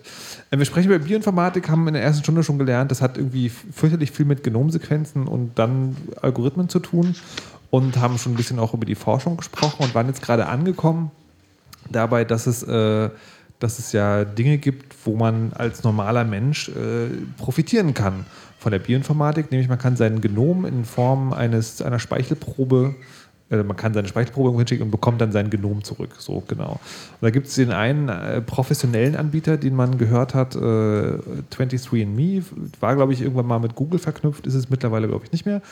Und dann gab es äh, noch OpenSnip. Es gibt wie immer eine Open-Source-Variante, so hört es sich zumindest für mich an. Ähm, Nochmal kurz erklärt, was, was, was kann dieses 23andMe äh, und was was habe ich davon? Oder warum macht man das überhaupt? Warum will man das? Will man das überhaupt, dass fremde Leute sein eigenes Genom entschlüsseln? Wollen wir die mal Bastian übergeben? Ja. Weil wir haben hier mit Bastian den OpenSnip-Experten schlechthin. Sehr gut. Genau, das OpenSnip ist nämlich auf meinem Mist gewachsen. Aber fangen wir mit 23andMe an. Ja. Also es gibt 23andMe und andere Firmen, zu denen man, wie gesagt, seine Speichelprobe hinschickt, die machen dann die ganze Laborarbeit mit dem langweiligen Pipettieren und am Ende bekommt man sein eigenes Genom oder zumindest einen Teil davon zurück. Okay. Den Teil, den sie entschlüsselt haben. Und dann kriegt man, zumindest früher bekam man auch noch eine Auswertung dazu eben, was für Krankheitsrisiken man hat. Also ob man ein erhöhtes Risiko hat für Prostatakrebs, für Brustkrebs, für Alzheimer, Parkinsons und noch eine ganze Reihe anderer lustiger Krankheiten und nicht so lustiger Krankheiten. Wow, das ist gruselig. Oh. Und das ist momentan eingestellt, diese Aha. Gesundheitsauswertung, weil die Food and Drug Administration in den USA 23andMe untersagt hat, diese Tests zu machen, weil sie keine Genehmigung dafür hatten und auch bislang noch nicht wieder haben. Mhm. Und was sie auch noch machen, ist natürlich eine Auswertung irgendwie. Wir haben gerade schon über Abstammung geredet im größeren Maßstab, wie ganze Arten miteinander verwandt sind, aber 23andMe schaut sich eben auch an, haben Sie eigentlich in der Datenbank noch andere Leute, die mit einem verwandt sind, irgendwie? Also findet man unter Umständen entfernte Verwandte, von denen man vielleicht noch gar nichts wusste, oder wenn die eigene persönliche Historie vielleicht aus, also für US-Amerikaner gerade interessant, woher sind meine Vorfahren eigentlich eingewandert in die USA, dann kann man das mit 23andMe zum Beispiel auch untersuchen. Das, äh, das heißt, da kann man auch äh, ganz, man schickt einfach zwei oder drei Speichelproben hin und schon hat man einen Vaterschaftstest. Geht genau, das, das, das, geht auch. ist äh, tatsächlich auch möglich, ja. Okay, so das, äh, aber wenn, wenn, äh, wenn man jetzt gar nichts mehr über sich lernt, sondern nur noch die rohen Daten zurückbekommt, warum wird das dann überhaupt noch gemacht? Ist das dann überhaupt noch interessant?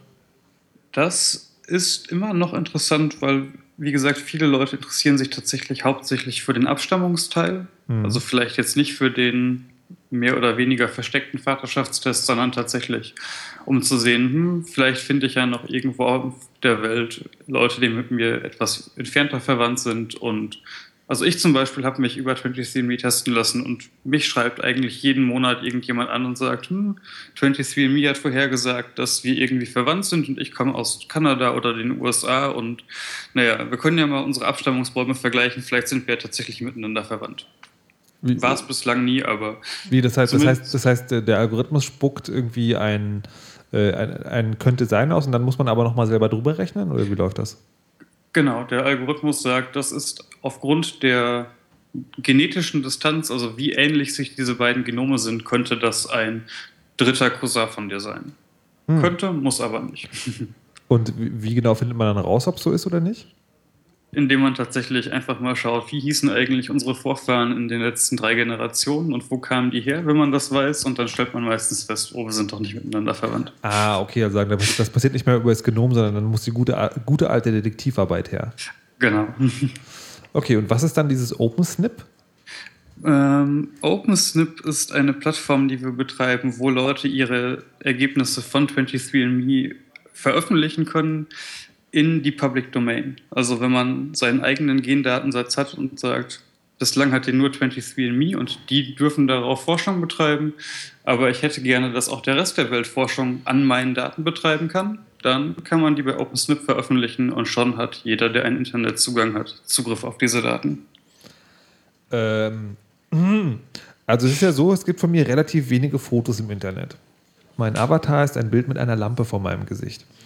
Jetzt frage ich mich, äh, ist nicht so, so sein eigenes Genom, will man das in eine öffentliche Datenbank hochladen? Das kommt auf den Einzelnen an, würde ich sagen. Also tatsächlich für mich war die erste Reaktion, als 23andMe mir meine Ergebnisse geschickt hat, noch bevor ich mehr oder weniger mir die Auswertungen, die sie damals noch mitgeliefert haben, angeschaut haben, zu sagen, ich veröffentliche meinen eigenen Datensatz bei GitHub. Warum? Weil wir haben gerade schon viel darüber gehört, dass eben viele Daten verfügbar sind und man als Bioinformatiker oft darauf angewiesen ist, dass Leute ihre Daten frei verfügbar gemacht haben. Und in meiner Arbeit, die ich jetzt während meines Doktors jeden Tag betreibe, das wäre alles überhaupt nicht möglich, wenn Leute ihre Daten nicht veröffentlicht hätten. Sind zwar meistens keine auf irgendwie menschlichen Genomen basierende Daten, sondern auf irgendwelchen anderen Arten. Aber es ist einfach gut, der Community was zurückzugeben. Und das war für mich die Hauptmotivation, zu sagen, hier, andere Leute können mit den Daten bestimmt was Cooles anfangen, bitte macht das. Aber äh, also wissen die Leute dann auch, dass das quasi dein Genom ist? Also ist das, oder ist das für die einfach nur das Genom eines Menschen? Also. Tatsächlich, in meinem Fall ist das mit meinem kompletten Namen verbunden, sämtlichen Social Media Accounts, sodass Leute das relativ zweifelsfrei mit mir verbinden können. Allerdings gibt es bei OpenSnip keine Verpflichtung dazu, das zu tun. Also Leute können das Ganze zumindest pseudonym hochladen. Also Leute können sich irgendein lustiges Pseudonym ausdenken, können eine gefakte E-Mail-Adresse zur Anmeldung verwenden und so weiter. Allerdings muss man natürlich sagen, es sind keine anonymen Daten, denn dieser genetische Datensatz mappt nur im Zweifelsfall auf genau diese eine Person. Ja. Weil selbst wenn man einen Zwilling hat, muss man nicht zwingend genau die gleichen Varianten tragen. Holy, würden die anderen drei das auch machen, ihr Genom mal analysieren lassen und dann irgendwie der Öffentlichkeit zur Verfügung stellen? Nö, meine Schwester würde mich, mir wahrscheinlich den Hals umdrehen. W warum? Weil sie noch viel größeren Wert auf Privacy legt als ich und sie ist halt meine Schwester. Das heißt, die Genvarianten, die ich habe, hat sie zu einem guten Teil mhm. halt auch. Das heißt, ich treffe diese Entscheidung nicht nur für mich, sondern auch noch von meinen näheren Verwandten. Ja. Okay, Linse, wie ist es bei dir? Ich würde es auch nicht machen. Aber ich würde es vielleicht mir selbst angucken. okay, Karina. Ich denke, anonymisiert würde ich es so stellen. Wie viel kann man denn eigentlich sozusagen über den anderen Menschen lernen? Also wenn ich, wenn ich euch jetzt sagen, wenn ich jetzt mit, mit einem Genom ankäme und nicht sagen würde, wo das herkommt, ihr würdet das analysieren, was könntet ihr dann da rauslesen? Also von meinem eigenen Datensatz kann ich sagen, ich habe den tatsächlich dann auch nicht nur hochgeladen, sondern selbst auch nochmal ausgewertet. Und als kleine Fingerübung, was ich gerne wissen wollte, ist eben tatsächlich mal zu schauen, wie viel kann ich über die Genome meiner beiden Eltern rausfinden darüber. Und ich habe meine Eltern auch tatsächlich gefragt, bevor ich meine Daten veröffentlicht habe, seid ihr eigentlich einverstanden damit, denn das ist jeweils zur Hälfte auch euer Datensatz und wenn ich das veröffentliche, gebe ich viel über euch preis damit. Mhm. Und die waren beide einverstanden damit. Und bei der Auswertung von meinen eigenen Daten habe ich dann eben rausfinden können, dass meine Daten sind frei verfügbar. Ich kann also problemlos sagen, ich habe ein erhöhtes Risiko für Prostatakrebs und einfach aufgrund der meiner Daten und der frei verfügbaren Auswertung bzw. Assoziationen von Gendaten zu Krankheitsdaten konnte ich sehen, dass mein Vater das gleiche erhöhte Risiko für Prostatakrebs trägt und konnte dem dann sagen, hey, pass mal auf, du bist schon irgendwie jetzt 50 plus und solltest eigentlich sowieso vielleicht mal zur Vorsorge gehen, aber mein Genom sagt, du hast das gleiche erhöhte Risiko wie ich, also bitte, bitte geh jetzt tatsächlich mal zum Arzt und sag nicht immer, hm, ja, mache ich mal irgendwann. Was ist das? Ich muss jetzt mal eine ganz uninformatische Frage stellen. Was ist das für ein Gefühl, wenn man über sich selbst und seinen eigenen sterblichen Körper vorhergesagt kriegt, ja, du hast da dieses Ding und das könnte dich möglicherweise irgendwann mal zugrunde richten? Ähm, ich fand das. Äh in gewisser Weise sehr, sehr hilfreich, denn gerade in dem Fall Prostatakrebs eben es gibt Vorsorgeuntersuchungen, wenn man weiß, man hat eine ist genetisch vorbelastet dafür, dann nimmt man das Ganze einfach auch mal ein bisschen ernster und geht eben tatsächlich zum Arzt und sagt, hm, ich lasse mich mal durchchecken, weil wenn ich das rechtzeitig erkenne, dass ich tatsächlich irgendwie vielleicht einen Tumor habe, dann kann man was dagegen machen, was man nicht könnte, wenn man eben keine Ahnung hat, was eigentlich das eigentliche Risiko ist und vielleicht deshalb auch überhaupt nicht zum Arzt gegangen ist. Und wie sicher sind solche Voraussagen? Also ist, ist das dann ganz konkret oder kann es dann auch noch eine falsche Warnung sein? Ähm, naja, die allermeisten dieser Assoziationen, die man aus dem Genom ablesen kann, sind einfach Wahrscheinlichkeiten. Also in meinem mhm. Fall, ich habe ein doppelt so hohes Risiko an Prostatakrebs zu erkranken wie der Durchschnittsbürger. Und der Durchschnittsbürger hat ein Risiko von 16 Prozent, sagen wir mal. Also ich habe ein 32 Prozent Risiko, irgendwann in meinem Leben Prostatakrebs zu kriegen. Das ist also alles andere als sicher. Mhm. Allerdings ein Drittel Wahrscheinlichkeit ist jetzt schon mal eine Hausnummer, wo man vielleicht sagt, das ignoriert man nicht so leicht. Es gibt aber auch andere Krankheiten, wo dann das Risiko, wenn es sich verdoppelt, von 0,5% auf 1% geht. Da ist das Verdoppeln dann vielleicht nicht ganz so spannend tatsächlich. Aber gibt es auch sozusagen ein, das andere Extrem, dass man sagt, okay, du kriegst auf jeden Fall Augenkrebs? Ähm, ob man was selbst bekommt, jein. Also gibt es bestimmt auch, aber es gibt, was für viele Leute spannender ist, einfach bist du Überträger von einer Erbkrankheit. Also du bist nicht selbst betroffen, weil mhm. wenn, dann würde das von Anfang an quasi von Geburt an ausgeprägt sein und man würde es sehen. Aber du trägst nur eine defekte Kopie, aber wenn du jetzt Kinder zeugen solltest, besteht die Möglichkeit, dass du einem, deinem Kind irgendwie dieses Krankheitsrisiko vererbst zum einen, beziehungsweise dieses eine Allel und wenn dein Partner das auch hat, dass tatsächlich dieser Gendefekt ausgeprägt sein wird. Ähm, genau dazu würde ich gerne was sagen. Und zwar, ähm, zum einen habe ich mal einen Blogpost von jemandem gelesen, der eben auch das bei 23andMe reingeschickt hat, also so eine Probe, und dann das wiederbekommen hat und er meinte, er wünschte, er hätte es nicht gemacht, weil er seitdem, also danach richtig schlecht geschlafen hat und total hypochonder wurde, weil da doch einige Sachen angesagt wurden, die kommen könnten. Und er sagte so, er hat immer das Gefühl, so ungefähr, er stirbt bald. Also das hat ihn ziemlich mitgenommen. Das heißt, man sollte sich vorher genau klar sein. Ich meine, gut, die haben jetzt diesen Teil wieder rausgenommen, aber trotzdem soll man sich genau klar sein, ob man dies möchte und was das für einen bedeuten kann. Ähm, bei mir selbst weiß ich halt zum Beispiel durch gar nicht sowas, sondern in Kindertagen war ich irgendwie allergisch gegen Kuhmilch. Ich bin ins Krankenhaus gekommen, die haben irgendwie genauer untersucht und auch einen Gendefekt bei mir festgestellt ähm, der eben auch genau durch sowas kommt, wie äh, Sebastian gerade gesagt hat. Also meine Eltern haben das beide nicht, haben beide ein Allel. Ich hatte Pech, ich habe genau die beiden bekommen. Aber auch da ist es jetzt wieder, ich habe zwar diesen Gendefekt, der ist aber in einer Ausprägung, die so schwach ist, dass die einzige Konsequenz für mein Leben ist, dass ich nicht körperlich in der Lage bin, Trompete oder sowas zu spielen. Da kann ich jetzt ganz gut mit leben. Mhm. Ähm, ich weiß aber auch, dass wenn ich zum Beispiel rauchen würde, die Schäden, die ich davon nehme, viel, ein Vielfaches höher wären als bei anderen. Das heißt, das ist eigentlich eine gute Information für mich, dass ich weiß, Rauchen wäre für mich, wenn ich das anfange, viel, viel destruktiver als bei anderen. Ähm, gleichzeitig heißt das, ich weiß, ich habe diese beiden kaputten Allele. Wenn ich mal Kinder haben möchte, habe ich mich selbst halt auch schon gefragt, will ich meinen Partner vorher testen? Denn diesen Defekt, den ich habe, ich habe den halt in der schwächsten Abstufung, die es gibt. Wenn man den in der stärksten hat, werden die Kinder nicht über ein Jahr. Und auch die anderen hohen Stufen sind dann so eher so, die Kinder werden 10, die Kinder werden 20 und dann ist vorbei. Das heißt, für mich ist es zum einen gut, es zu wissen. Auf der anderen Seite stehe ich vor einer ganz komischen Entscheidung, wenn ich mal Kinder kriege, ob ich meinen Partner testen lassen will. Und was ist das vor allem, was ist dann, was mache ich mit der Antwort? Ich meine, wenn es ist, ja, es ist, er hat das gar nicht, das Allel, das heißt, unsere, die Kinder können das nicht haben, die kriegen ja nur mhm. eins von mir mit. Ja mal, man kriegt ja immer von beiden Eltern einen Teil mit. Dann klar, wäre ich beruhigt. Aber ähm, was ist, wenn ich mitbekomme, der hat da eins? Dann ist die Chance 50-50, dass das Kind krank ist. Und dann ist wieder die Frage, in welcher extremen extrem Variante hat das das? Mhm. Ähm, das sind halt Sachen, da muss man wirklich, also da habe ich auch für mich selbst noch keine Antwort gefunden, weil ich das immer nach hinten geschoben habe. Aber das sind Sachen, die machen solche Entscheidungen nicht einfacher.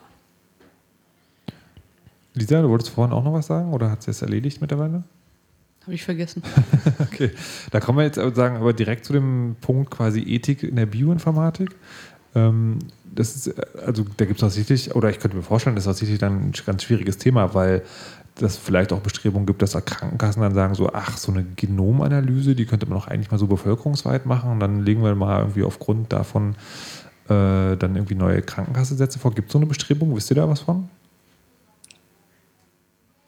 Äh, in Deutschland gibt es einfach das Gendiagnostikgesetz, was zumindest Krankenkassen verbietet, tatsächlich solche Gentests einzufordern.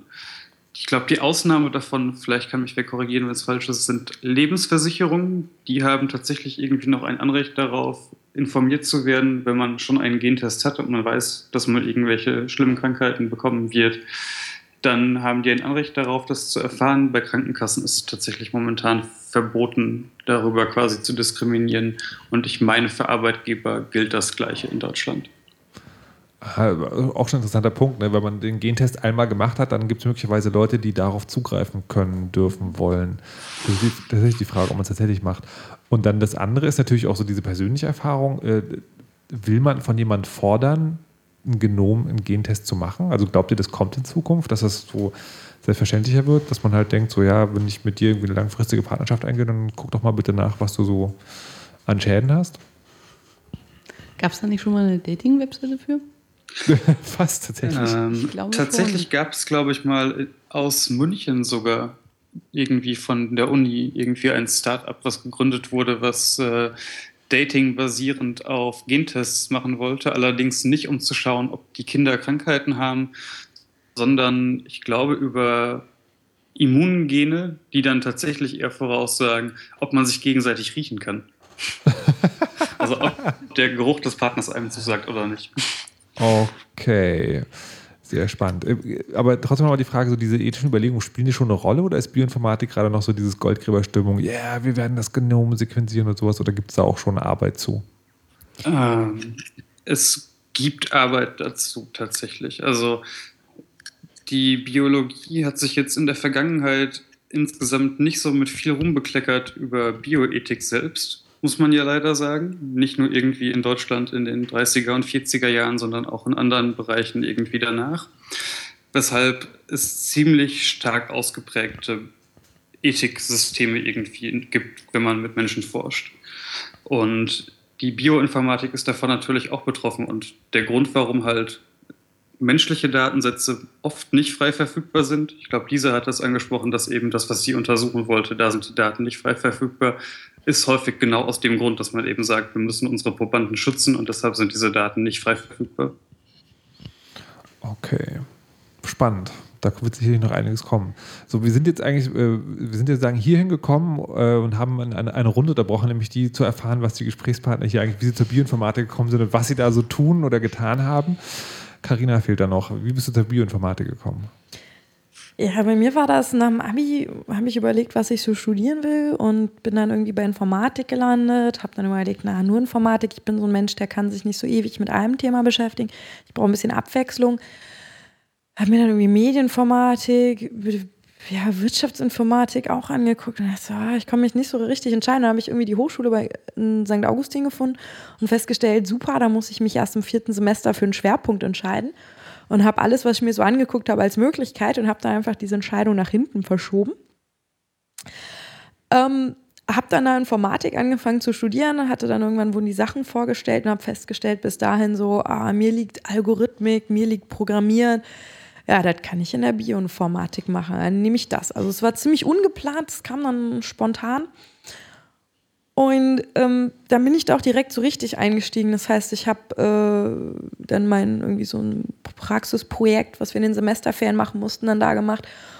Und äh, bin am Fraunhofer Institut gelandet, also wirklich in der Forschung äh, in der Abteilung Bioinformatik. Und habe dort halt im Bereich Image Mining gearbeitet, also gar nicht in der klassischen Bioinformatik. Ähm, bin dann im Rahmen meines Studiums auch mal äh, ins Ausland gegangen, nach Kanada, Halifax, und habe da wirklich mich auf Bioinformatik fokussiert in dem Semester, wo ich da war. Und da habe ich auch wirklich ein Forschungsprojekt gemacht. Und ähm, es gab zwei interessante Sachen. Äh, also die eine interessante Sache war so, ich hatte halt vorher so einen Einführungskurs Bioinformatik, was es dann halt so an der Uni gibt, in Deutschland gemacht bei einem Informatiklehrer. Und bei diesen ganzen Vergleichen und so gibt es immer zwei Schritte. Das eine ist dieser phylogenetische Baum, von dem wir gerade schon gehört haben. Also da werden die, die einzelnen ähm, Gene, die ich oder Genome oder Snippets, also irgendwie diese Stücke, die ich vergleichen will, sozusagen sortiert schon mal nach Ähnlichkeit, so ein bisschen. Und danach macht man die eigentlichen Vergleiche. Und der meinte immer, ah, dieses Sortieren in diesen Baum, das ist total trivial, das machen wir einfach. Und äh, aber dieses, dieses Vergleichen, das ist das, wo die Komplexität ist. Und da gibt es Algorithmen und da haben wir uns ganz intensiv mit beschäftigt. Und dann bin ich da nach Kanada gekommen und saß im Endeffekt der gleichen Vorlesung, aber gehalten vom Biologen. Und der meinte, naja, also hier diese Bäume machen, so dass man es richtig sortiert und so, da ist die ganze Intelligenz, das ist das Schwierige, das ist das, wo wir unser Wissen reinstecken. Danach die Vergleiche, da gibt es hier so eine Software, die heißt Blast, da kippen wir was rein und dann tut das das. Und wir saßen da so, Moment. Und da habe ich gelernt, dass es... Ähm, beides total komplex ist. Aber je nachdem, aus welchem Bereich du kommst, ob du ein Informatiker bist oder ein Biologe, hast du halt einen anderen Fokus und eine andere Sicht darauf. Und das fand ich schon mal sehr, sehr spannend, weil ich dann einfach gelernt habe, dass man auch in der Uni einfach nicht die Wahrheit lernt. Und ähm, ja, dann haben wir halt dort ein Forschungsprojekt gemacht, was auch sehr spannend war, wofür ich auch sich so der ein oder andere Zuhörer mit identifizieren kann, ist nämlich Grippe. Ich habe mir angeschaut, wie entsteht eigentlich andauernd neue Grippe? Also das Problem, vielleicht muss man mal klären, wie Grippe sich denn so verbreitet. Also ich rede jetzt hier nicht von dieser Erkältung mit Husten und Schnupfen, wo alle sagen, ich habe eine Grippe, sondern die, die echte Grippe, wo man mit Fieber und allem richtig flach liegt. Und das ist ja ein Virus, der in den Körper geht und die Zelle befällt. Und was da passiert ist, dieses Genom tritt oder dieser Virus kommt in die Zelle und löst sich erstmal auf. Und selbst das Genom zerlegt sich in seine Bestandteile, in acht Gene. Ähm, diese Gene schwirren sozusagen in der Zelle rum. Und irgendwann, wenn die Zelle stirbt, baut sich das wieder zusammen, der Virus. Das heißt, er nimmt dann wieder seine acht Gene und geht weiter. Wenn jetzt jemand schon Grippe hat einer Art, also sagen wir H1N1, das ist so eine Grippe, die schon seit Ewigkeiten existiert. Also eigentlich war die schon mal ausgerottet, aber die Russen waren nicht so vorsichtig im Labor. Jetzt gibt es sie wieder. Tatsächlich? Ja. Huch. Oder H5N1, das war halt hier die bekannte äh, Vogelgrippe, wenn ich mich jetzt nicht vertue. Ähm, die, äh, sagen wir mal, hat halt zwei davon. Dann passiert es, dass die sich beide auflösen und wenn dann die Zelle stirbt, gehen wieder acht Gene, auch je eins von jedem Typ, also es gibt acht verschiedene Typen, zusammen und bilden wieder eine neue, sozusagen wieder ein Grippe-Virus, äh, so einen kleinen. Ähm, aber wenn da zwei drin waren, nimmt das halt nicht jetzt genau die acht, die vorher zusammengehört mit, sondern vielleicht eins von dem einen, sieben von dem anderen oder fünf zu drei. Also der mischt sich. Mhm. Und das, was da rausfällt, kann sein, dass das gar nicht lebensfähig ist, weil die Stücke gar nicht so gut zusammenpassen. Es kann aber auch passieren, dass es lebensfähig ist. Und dann gibt es eigentlich zwei Sachen, die gemessen werden. Das eine ist, wie einfach Leute angesteckt werden und wie pathogen, also wie tödlich eigentlich oder wie stark die Erkrankung ist. Ähm, die perfekte Kombination ist der Virus, der sich am Schluss durchsetzt. Deswegen haben wir immer wieder neue Grippewellen. Und jedes Jahr muss man sich, wenn man sich impfen geht, neu impfen oder es hilft selbst dann nicht, äh, weil sich das immer weiter verändert. Ähm, das Interessante ist, dass es bedeutet, dass jede neue Grippeart genau in einem Menschen entstanden ist. Hm. Und man das im Nachhinein nachvollziehen kann auf exakt die Person, wo das herkommt. Und das ist eigentlich ziemlich spannend, weil man einfach sehen kann, okay, wir haben jetzt diesen Grippestrang also Grippe ist meldepflichtig. Die Ärzte, wenn du da hinkommst, nehmen einen Test und schicken das ein und das wird gemeldet. Und dann wissen die, ah, okay, hier ist das entstanden. Und dann kannten wir halt gucken, wo gab es sozusagen, also ähm, dieser neue, den wir jetzt haben, aus welchen zwei ist der gemischt worden? Oder ist dieser aus zweien gemischt worden? Und wenn ja, aus welchen genau? Das heißt, da vergleicht man wieder riesen Datenmengen. Ähm, und welche Teile wurden getauscht? Also welche Gene wurden getauscht? Es nennt sich Reassortments, also wird so umsortiert sozusagen. Und da habe ich in diesem Forschungsprojekt wirklich neue Reassortments festgestellt. Also ich habe ein riesen Datenset mir runtergeladen und ja, typisch Bioinformatik heißt, man hat eine Menge Tools, die es gibt, wo man dann die Parameter und so anpasst für sich und eine Menge Skripte schreibt, die die ganzen Datenformate umformen, weil die sich alle nicht einigen können, welches Datenformat die benutzen. ich glaube, das kennt jeder von uns. Jeder Bioinformatiker schreibt vor allem Skripte, die sowas machen. Und ähm, ja, das war dann so, mein Forschungsergebnis war dann eine Abhandlung und eine Vorstellung von irgendwie, ich glaube, fünf oder sechs neuen Reassortments, die bis dato auch keiner gefunden hatte, wo ich sagen konnte, okay, diese Grippestränge, die wir kennen, sind genau an dieser Stelle dort passiert. Und dann sprang so in mir so auf der einen Seite der Forscher und auf der anderen Seite der Datenschützer. Ich dachte, boah, wenn ich jetzt wüsste, wie diese Leute gereist sind und wo die sich aufgehalten haben, dann könnte ich genau sehen, wie exakt diese Grippe wirklich von mhm. Person mhm. zu Person gesprungen ist und, und das ganz genau nachvollziehen. Und der Datenschützer in mir hat natürlich geschrien, so, oh mein Gott, das ist komplette Überwachung, die wir brauchen. Und der Forscher dachte, boah, wenn ich das bloß hätte, es wäre so geil. Ich könnte so viel rausfinden. Und das ist auch so ein ganz großes Dilemma, was man hat. Weil natürlich mir auf der anderen Seite klar ist, würden wir diese Daten erheben, selbst mit den besten Intentionen, sie würden auf ja, fatalste Weise genutzt werden können. Und es würde natürlich passieren. Denn Daten, die erhoben sind, werden genutzt mhm. für alles. Und ähm, ja, das fand ich einen sehr interessanten äh, Konflikt, in den man da einfach kommt. Und wo ich immer so ein bisschen auch merkte, die Biologenkollegen, die sich noch nicht so mit der Informatik und dem Datenschutz auseinandergesetzt hatten, waren da teilweise ein bisschen, ja, hatten halt nicht diese Bedenken, die auf der anderen Seite standen, sondern dachten nur, wir brauchen diese Daten. Hauptsache schön forschen. Ist, genau. äh, hättest, hättest, du dem widerstehen können, wenn jemand auf dem Silbertablett gesagt hätte, so hier, guck mal, da sind die Daten, willst du vielleicht mal kurz reingucken? Also nur du, wir passen auch drauf auf.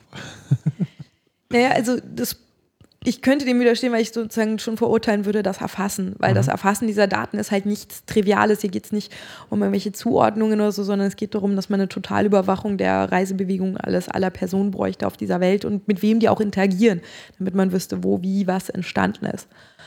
Ähm, das sind einfach Dinge, die sind zu weit, also gehen viel, viel zu weit in die Privatsphäre, als dass man das irgendwie äh, gut heißen könnte.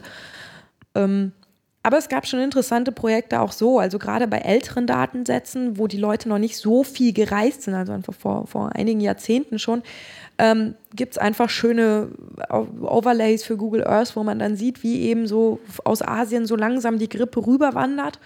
Und ähm, da gibt es dann auch etwas neuere Sätze, wo man einfach sieht, wie extrem das beschleunigt ist und auch Sprünge hat von üblichen Reisen oder so, wo man plötzlich sieht, die Grippe ist sozusagen wirklich hat so, eine, so einen halben Kontinent innerhalb von, von ein paar Tagen übersprungen sozusagen, weil irgendjemand eben krank gereist ist und da die Nächsten infiziert hat.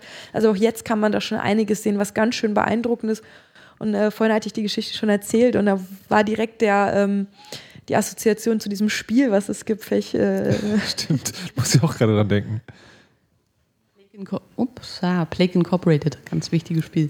Genau, Stimmt. da wird ja genau sowas sozusagen simuliert. Und da geht es eben auch um diese, diese, dass man ein Virus ja entwickelt. Ich habe es gar nicht gespielt, deswegen, aber sagt mir, wenn ich was falsch sage. Aber da geht es ja auch darum, dass man den Virus äh, sozusagen entwickelt, der genau diese Eigenschaften hat, zwischen, dass er sich gut weiter verbreitet und dann die Leute sozusagen in der richtigen Zeit sterben. Weil wenn die Leute zu schnell wegsterben, also krank werden, also infiziert sind, sofort krank sind, sofort sterben, dann werden keine neuen Leute infiziert. Ja. Das ist auf jeden Fall ein sehr, sehr großartiges Spiel. Also man fängt mit dem Virus an und kann dann immer aus, auswählen und sagen, soll er ansteckender sein, soll er Resistenzen entwickeln, ähm, wie, wie, hoch soll die Mortalitätsrate sein, sowas. Das ist schon ein sehr, sehr fieses Spiel. Kann ich ihm tatsächlich nur empfehlen. Ja, und das traurig, also das Krasse ist, äh, was viele nicht wissen, also bei, bei der Grippe, dieses H1N1 oder H2N3, was man so gehört hat, das H und N sind sozusagen zwei Buchstaben, die jetzt für den Namen oder die identifizieren, welches Gen es ist in diesem Genom. Mhm. Und zwar sind das die zwei, die die Oberfläche beschreiben. Und nur wenn die sich die Oberfläche verändert, ähm, ist das auch eine Veränderung für unser Immunsystem und wir erkennen es plötzlich nicht mehr, weil es anders aussieht. Mhm. Deswegen werden diese Zahlen genommen zum Identifizieren. Ah, okay. Weil natürlich nur, wenn sich die Oberfläche nicht innen was verändert, ähm, reagiert plötzlich das Immunsystem da nicht drauf. Und was natürlich alle dann so sich gefragt haben, welche Mischungen kann es denn so geben, die denn besonders gefährlich wären?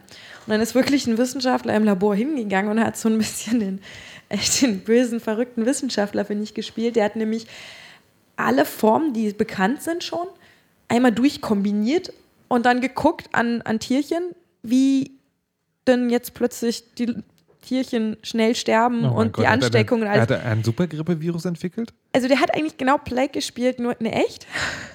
Also Holy. hat versucht und hat dann auch rausgefunden, wirklich, welcher der nächste wäre, der wie die spanische Grippe im Ersten ja. Weltkrieg, die äh, über zwei Drittel der Bevölkerung äh, infiziert hat, ähm, denn die nächste große Gefahr wäre. Wo ich mir auch dachte, nach dem Vorfall mit den Russen, die nicht auf ihr Zeug aufgepasst haben, fand ich das ein bisschen gruselig, aber wir hatten Glück. Aber das existiert immer noch in einem Schrank, in einem Labor. Ähm, weil man natürlich auch das auch braucht, um dann schnell einen, einen äh, Impfstoff oder so entwickeln zu können, dass wenn das ausbricht. Puh, dank Bioinformatik wurde schon die Supergrippe entwickelt. Herzlichen Glückwunsch. Um das zu verdauen, haben wir jetzt eine kleine Musik und dann geht es in die letzte halbe Stunde. Bis gleich.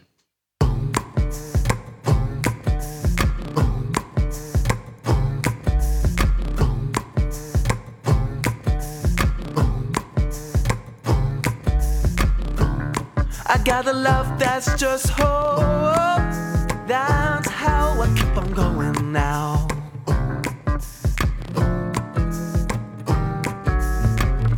You got a scar that opens back up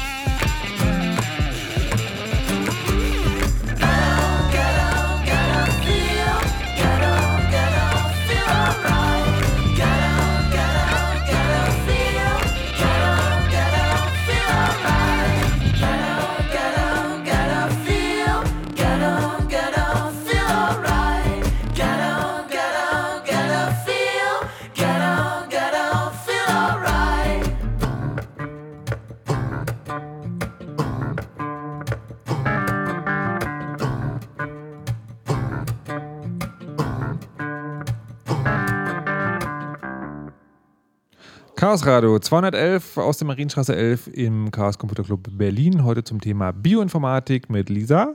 Hallo. Mit Linse. Hallo. Mit Karina. Mit Karina. Hallo. Und Bastian. Hi. Ah, sehr schön, alle noch da. Ähm, ähm, aber ihr seid vielleicht schon abgeschreckt, denn wir haben in den letzten eineinhalb Stunden viel gelernt, nämlich also Bioinformatik ist, ich drücke es mal despektierlich aus, vor allen Dingen langweiliges Arbeiten mit Algorithmen. Ey, Ausgeliefert ist man der Industrie, die möglichst neues Viagra erfinden will Und außerdem ermöglicht es äh, datenschutzbedenkliche Forschung am menschlichen Genom und führt dazu, dass Leute Supergrippeviren entwickeln. Das waren die Biologen. Also nee, Moment. so geht's nicht. Ja, natürlich waren sie Biologen möglicherweise, aber wir haben ja gelernt, dass sozusagen durch die, durch die Faltungen von Genomen und die Computerausrechnung der Formen man viel leichter so eine Dinge machen kann als vorher, weil die Informatik ja durch voll dynamische Algorithmen dafür sorgt, dass diese ganzen Prozesse optimiert werden. Nee, nee, nee. Also das mit dem Grippevirus, das war Kombinatorik, das kann man mit dem Taschenrechner machen. ja, ja, das hätte ich jetzt an der Stelle eines Bioinformatikers auch gesagt. Ähm, wir wollen die letzte verbleibende Zeit dafür nutzen, um mal zu sagen, falls Leute, die jetzt trotz dieser Horrormeldungen nicht abgeschreckt wurden, denken so, ah, Bioinformatik, vielleicht ein ganz interessantes Ding, ähm, wo Anknüpfungspunkte für die wären. Und da würde ich jetzt erstes gerne die Frage stellen, ist das denn was, wo man sich nur für interessieren sollte, wenn man das jetzt irgendwie studieren will oder das wirklich ernsthaft betreiben will, oder ist das tatsächlich auch was, was man so als Nebenbei-Hobby noch betreiben kann? Nebenbei Hobby. Vielleicht können wir auch noch, das ist jetzt ein bisschen kurz gekommen, ähm, tatsächliche lebensnahe Beispiele und Anwendungen. Da habe ich die ganze Zeit nachgefragt und du hast immer gesagt, nein, man kann sich keine grünen Fingernägel wachsen lassen. Okay, ich bin mir nicht ganz sicher, was du mit den grünen Fingernägeln hast, aber das ist dann wieder Biologie, ja. ja. Also wenn es denn keine Bits mehr sind, dann ist ja, Biologie. Okay. Aber ähm, ich glaube, da gab es sogar schon mal Bestrebungen, Bierbrauen ja? Mhm. Ähm, und zwar ging es da konkret um die Berliner Weiße, die ursprüngliche alte. Mhm. Ja, und ähm, ähnliches mit ähm, Weinherstellung und sehr viele andere Lebensmittelprozesse, wo ähm, Mikroorganismen dran beteiligt sind. Da sind die Arten von Mikroorganismen tatsächlich wichtig. Also die Original Berliner Weiße braucht eigentlich genau diesen Stamm von Milchsäurebakterien, der da ursprünglich benutzt wurde. Und ähm, ich weiß nicht, ob der Mensch, der sich damit beschäftigt hat, das verfolgt hat, aber man könnte ihn natürlich auch sequenzieren und gucken. Also so alte, nicht mehr so richtig wiederzubelebende Milchsäurebakterien aus alten Berliner Weißflaschen, die jetzt schon so ja, 100 Jahre alt sind oder so sequenzieren und äh, gucken, inwiefern die sich von den entsprechenden Kulturen, die man heute noch so bekommt, unterscheiden. Ob man da irgendwo einen möglichst nah dran Stamm herbekommt. Ähnliches halt bei Sachen wie Käse, Kombucha, mhm. solche Geschichten. Also lebensmitteltechnisch tunen und untersuchen für die Leute, die sich furchtbar gerne mit Lebensmitteln beschäftigen. Und das nächste ist genau das andere Ende. Alle reden gerne über Kacke. Aha. ja, ist ein wichtiger Forschungszweig. Ähm, Mikrobiom. Also in unserem Verdauungstrakt leben viele, viele Mikroorganismen, die sind auch wichtig. Ähm, und es gibt sehr viele, sehr viel Forschung, sehr viel Vermutungen darüber, dass welche Mikroorganismen da genau leben, einen starken Einfluss auf die Gesundheit, auf äh, sowas wie Übergewicht, Untergewicht, äh, möglicherweise sogar Laktoseintoleranz, lauter so Geschichten haben. Und äh, da gibt es, glaube ich, schon einige Bestrebungen von Leuten, die jetzt das einfach für sich wissen wollen, ob vielleicht einfach ihr Mikrobiom daran schuld ist, dass sie übergewichtig sind. Mhm. Ob man es vielleicht ändern kann, solche Geschichten. Ähm, da regelmäßig immer mal Abstriche machen, das sequenzieren lassen und gucken, ob sich, wenn sie jetzt vier Wochen lang auf völlig auf Zucker verzichtet haben, ob sich das Mikrobiom dann verändert hat. Mhm.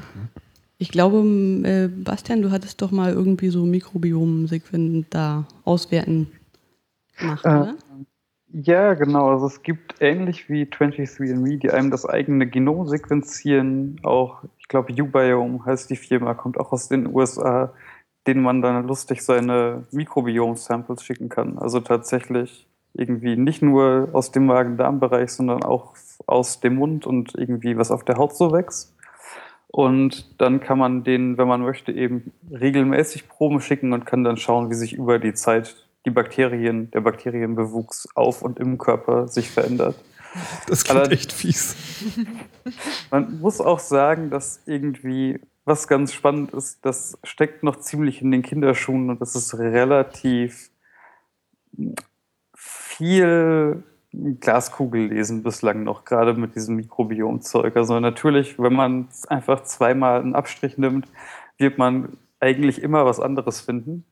Und inwieweit das biologisch relevant ist oder einfach ein Artefakt davon, dass man zwei Abstriche gemacht hat statt nur einem, ist in vielen Punkten, glaube ich, noch fragwürdig. Aber schon halt irgendwie interessant und mit Potenzial für Dinge. Genau, es ist auf jeden Fall interessant und ich glaube, wenn man für diese zufälligen Faktoren irgendwann mal ganz gut korrigieren kann, auch sicherlich sehr spannend. Bislang sollte man vielleicht nicht blind diesen Ergebnissen immer vertrauen. Also wenn man dann drei Wochen auf Zucker verzichtet hat und am Ende der drei Wochen sieht man auf einmal andere Bakterien, ob das zwingend damit zusammenhängt, dass man auf Zucker verzichtet hat, hm. wer weiß. okay. Wir wollten ja noch zu, zu dem Punkt kommen, was Einstiegspunkte sind. Genau, Einstiegspunkte. Vielleicht mag denn jetzt jemand anders. Also, Ihr habt ja alle mal damit angefangen. Ja, also wie gesagt, so eine Möglichkeit ist so in die Richtung zu gehen, was ich in meinem Forschungsprojekt gemacht habe. Also diese Daten sind halt frei verfügbar. Es gibt da von NCBI eine große Datenbank.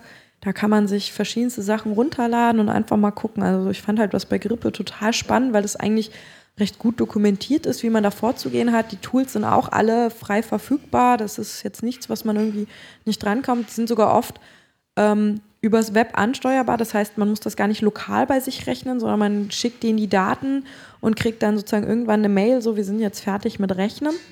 Ähm, für die ganz großen Datenmengen klappt das nicht, aber so für die kleinen ersten Experimente schon ganz gut.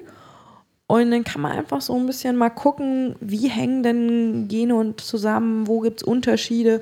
Und wie gesagt, man guckt sich halt gar nicht unbedingt ein ganzes Gen an, sondern nur bestimmte Bereiche, die interessant sind. Da gibt es dann auch diese, diese Ausschnitte schon fertig in wirklich tausenden äh, Varianten und kann einfach mal gucken, wo sind Unterschiede, wo ist alles bei wirklich Hunderten identisch oder plötzlich hat man einen Ausreißer, dann kann man sich den genauer angucken, wo kommt Aber der her. Gibt es auch sozusagen so äh, so Tutorial-Aufgaben, wo man quasi sagen kann, hier versuch doch mal das und das und dann müsstest du das Ergebnis bekommen. Ja, es gibt eine sehr ja. schöne Plattform namens Rosalind, mhm. was einfach ein interaktives Programmiertutorial für Bioinformatik-Aufgaben ist im Wesentlichen. Ah, okay. Genau. Das ist sehr also, schick gemacht. Hm? Wer das Projekt Euler kennt, was eher aus der reinen Informatik kommt, also es sind Mathematik, Informatik, Aufgaben bei Projekt Euler gibt es eben mit Rosalind auch für die Bioinformatik, wo man eigentlich fast kein Vorwissen in der Biologie braucht und auch fürs Programmieren fängt es relativ einfach an. Also wenn man sich mal tatsächlich von ganz Grund auf einarbeiten will, ist das ein ganz guter Start. Und ich glaube, auch wenn man äh, aus der Informatik kommt, kann man auch tatsächlich ähm, über Bücher einsteigen. Also ich habe einen Bekannten, der hat sich auf ein Jobinterview vorbereitet und ist dann quasi in ein Bioinformatik-Problem reingefallen und hat sich ein Buch gekauft, das heißt Algorithms on Strings, Trees and Sequences von Dan Gusfield. Und äh, da geht es halt um reine Algorithmik ohne allzu längliche Bio-Erklärung, würde ich sagen. Und er meinte, er konnte das auch so lesen und fand es so spannend, dass er es komplett durchgearbeitet hat. Okay. Ähm, wurde, vorhin hat einer von euch noch irgendwas über Metagenomik oder so ähnlich gesagt. Was, was gab es dazu noch? Das sollte noch ein Punkt sein, den wir noch unbedingt erwähnen sollten. Wir haben aber noch mehr Einstiegspunkte. Noch mehr, da müssen wir uns aber langsam hm, beeilen. Langsam, langsam. Ähm, äh, ein Buch, was ich noch prima fand zum Einstieg für eigentlich Informatiker, ist Introduction to Computational Genomics von Christianini, was so ein bisschen geschichtenmäßig aufgebaut ist. Also jedes Kapitel hat eine Geschichte, so wie viel Neandertaler steckt eigentlich in uns mhm. und wie funktioniert eigentlich ein so zirkadiane Rhythmen. Und in jedem Kapitel Durcharbeit, wie man da mit Methoden der Bioinformatik rangehen würde. Das ist sehr hübsch gemacht und liest sich auch gut weg. Ja. Sonst noch, Coursera hat ein paar sehr schöne Bioinformatikkurse. Ähm, Pavel Pevzner. Was ist, was ist Coursera? Was ist das? Coursera ist äh, eine großartige Plattform für Unikurse im Internet. Also wirklich mit ähm, Videolectures und ähm, wöchentlichen Übungsaufgaben und Praktika und Foren, wo man sich mit anderen Studenten austauschen kann. Okay. Super, ganz großartig. Und man kann die Videos auf doppelte Geschwindigkeit stellen. Alright. Noch mehr? Mir fällt nichts mehr ein. Also es gibt auch noch ein paar, ähm, äh, ich weiß gar nicht, in Berlin bin ich gar nicht so bewandert, aber es gibt halt auch ein paar Hackerspaces, die sich mit diesen ganzen Thematiken beschäftigen. Also ich war jetzt vor kurzem in ähm, Prag mhm. und äh, bin da in einen Hackerspace gelaufen, weil ich das irgendwie in jeder äh, Stadt, wo ich zu Besuch bin, gerne mal mache. Und die hatten auch einen ganzen Biohack-Bereich im Keller irgendwie. Und das war auch total spannend, was sie da gemacht haben. Das waren auch so, ja, oh. manches ging es echt ins Chemische. Da haben sie irgendwie aus Chili-Pulver das, äh, wie heißt das, was das so scharf macht? Die, Capsaicin oder so? Genau, das haben sie versucht, da raus zu extrahieren. Und also die verschiedensten Sachen hatten die da, wo die einfach so von, von eher Chemie-Level bis eben wirklich in die Bioinformatik gegangen sind. Das war schon sehr spannend. Da muss man halt auch einfach mal gucken, was es so gibt. Fahrt nach Prag, trinkt gutes Bier und geht in den Biohackspace. okay, ich würde zum Abschluss noch gerne von jedem von euch äh, noch so, äh, so, eine, so eine typische Abschlussfrage nochmal stellen. Und zwar dieses, äh, was ihr glaubt, was das nächste große Ding in der Bioinformatik ist. Bastian. Das nächste große Ding in der Bioinformatik, ich glaube, weil ich viel dieses ganze Puzzeln von unbekannten Organismen mache, ist, dass wir endlich längere Wörter lesen können. Was so, längere Wörter momentan, heißt? Das, momentan haben wir das Problem, dass unsere Maschinen, mit denen wir Genome versuchen auszulesen, vielleicht die, die weit verbreitet sind, schaffen es 250 Zeichen am Stück zu lesen und dann hört das Wort auf.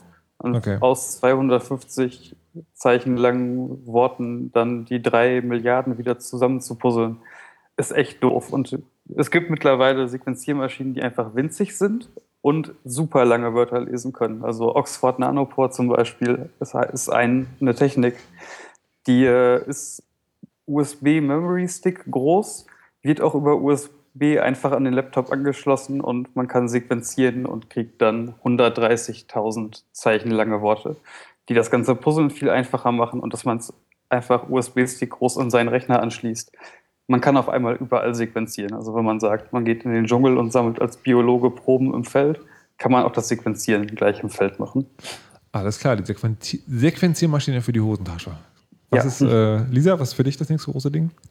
Äh, ich weiß nicht, ob es das nächste große Ding ist, aber es ist vielleicht mein nächstes ja, großes ja, Ding. Ja, ähm, Metagenomik, ziemlich spannend, ist auch ein bisschen Buzzword, gebe ich ja zu. Ähm, was heißt das? Grund, Grundproblem ist, ähm, klassisch in der Mikrobiologie studiert man Organismen, indem man sie auf Petrischalen oder sonst was in Kultur anzüchtet. Das Problem ist, dass nur sehr wenige Organismen da tatsächlich so drauf wachsen. Viele Mikroorganismen wachsen eigentlich nur in ihrer Umgebung, in Kollektiven mit anderen Mikroorganismen. Äh, das heißt, man kann ihn nicht so richtig gut studieren. Aber jetzt können wir ja alles sequenzieren und können ganze Kollektive von Mikroorganismen, die voneinander abhängig sind und ohne einander gar nicht leben können, ähm, untersuchen, unterforschen und gucken, wie die zusammenarbeiten. Und das finde ich ziemlich spannend. Okay, Linse? Äh, ja, ich würde mich da anschließen. Metagenomik ist auf jeden Fall ein großes Ding und ich glaube, dass wir in Daten ertrinken werden. Also ich glaube, das passiert schon, ähm, dadurch, dass wir halt viel schneller sequenzieren können und mehr sequenzieren können und es auch günstiger wird.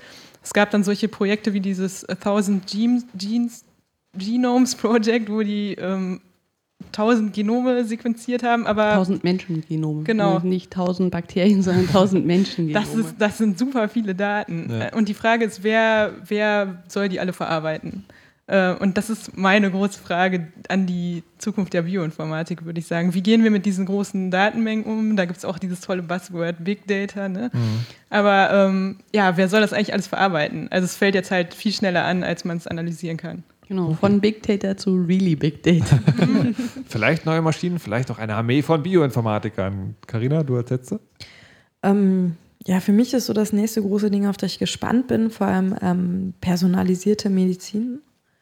Also gibt es jetzt schon im Kleinen, dass wirklich genau auf die Gene geguckt wird von irgendwie Tumoren oder so, dass sequenziert wird. Da hatte äh, Lisa vorhin, glaube ich, auch was kurz zu gesagt, also als wir uns unterhalten haben. Ähm, das finde ich total spannend, wo einfach geguckt wird, was ist denn da genau, liegt denn da genau vor, um die Diagnostik noch genau zu machen und dann eben auch die ganz exakte Therapie dafür zu finden. Okay, für die Supergrippe, die ja eh schon entwickelt wurde. Zum Beispiel.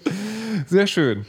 Bastian, Karina, Linse und Lisa für einen äh, kleinen zweistündigen Einstieg in die, die, Bioinformatik. Vielen Dank. Das ist, war auf jeden Fall sehr spannend und auch ein bisschen gruselig, wie ich finde. Und ähm, ich bin gespannt, was ihr davon haltet. Könnt ihr gerne dann auch in die Kommentare schreiben unter chaosradio.ccc.de, wo dann auch demnächst der Podcast dieser Sendung erscheinen wird. Wir machen jetzt hier noch, bevor wir ganz verschwinden ähm, und ich euch einen guten Abend wünsche, noch einen kleinen Werbeblock, denn es ist jetzt so Anfang des Jahres die Zeit, wo die ganzen tausend Millionen Konferenzen und Veranstaltungen an den Start kommen. Da dürfen wir ganz herzlich vom äh, Chaos Computer Club Berlin den Herrn Erdgeist begrüßen, der gerade hierher wandelt, aua, und mich tritt an dem Mikrofon und äh, Monique in ihrer Funktion, weiß ich gar nicht. Äh, ich kenne sie von den Freifunkern, aber vielleicht noch auch in einer anderen Funktion hier. Ja, doch schon äh, Freifunker und ähm, ja, Mitglied im Förderverein Freie Netzwerke. Sehr gut. So, äh, ihr habt jetzt irgendwie noch ihr habt nicht, ihr habt nur noch ein paar Minuten Zeit, aber wollt ungefähr 50.000 Veranstaltungen dem geneigten Hörer ans Herz legen. Wir fangen an mit Hass. Es, es sind nur sieben. Äh, nein, wir fangen an mit dem Kongress der Möglichkeiten. Das ist organisiert, ko-organisiert vom Hate Magazin und vom Chaos Computer Club. Ähm, das ist äh, vom 30.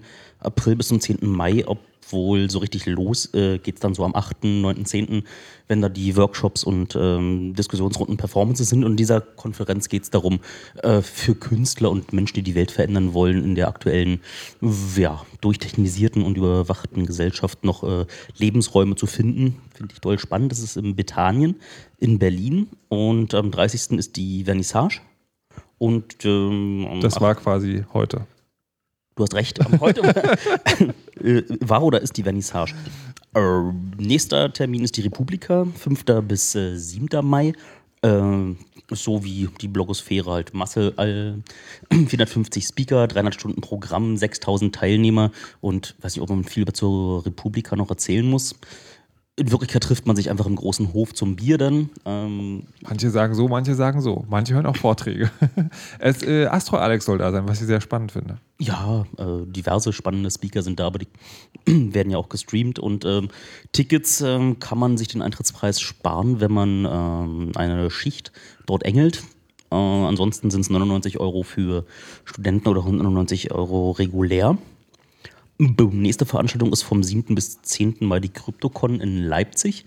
Da macht das Sublab unter dem Motto Alles Blümchenwiese ähm, eine Konferenz, wo es darum geht, um praktische Verschlüsselung und wie Politik und ähm, Gesellschaft und ähm, äh, das Recht darauf Einfluss nehmen und äh, welche Freiräume selber man als Nerd hat, um anderen Menschen Kryptographie beizubringen, aber es halt auch an äh, Autonormalbürger gerichtet. Das äh, und ein gewisser Herr Erdgeist tritt dort auf, habe ja, ich gehört. ich wurde dort zur Keynote geladen.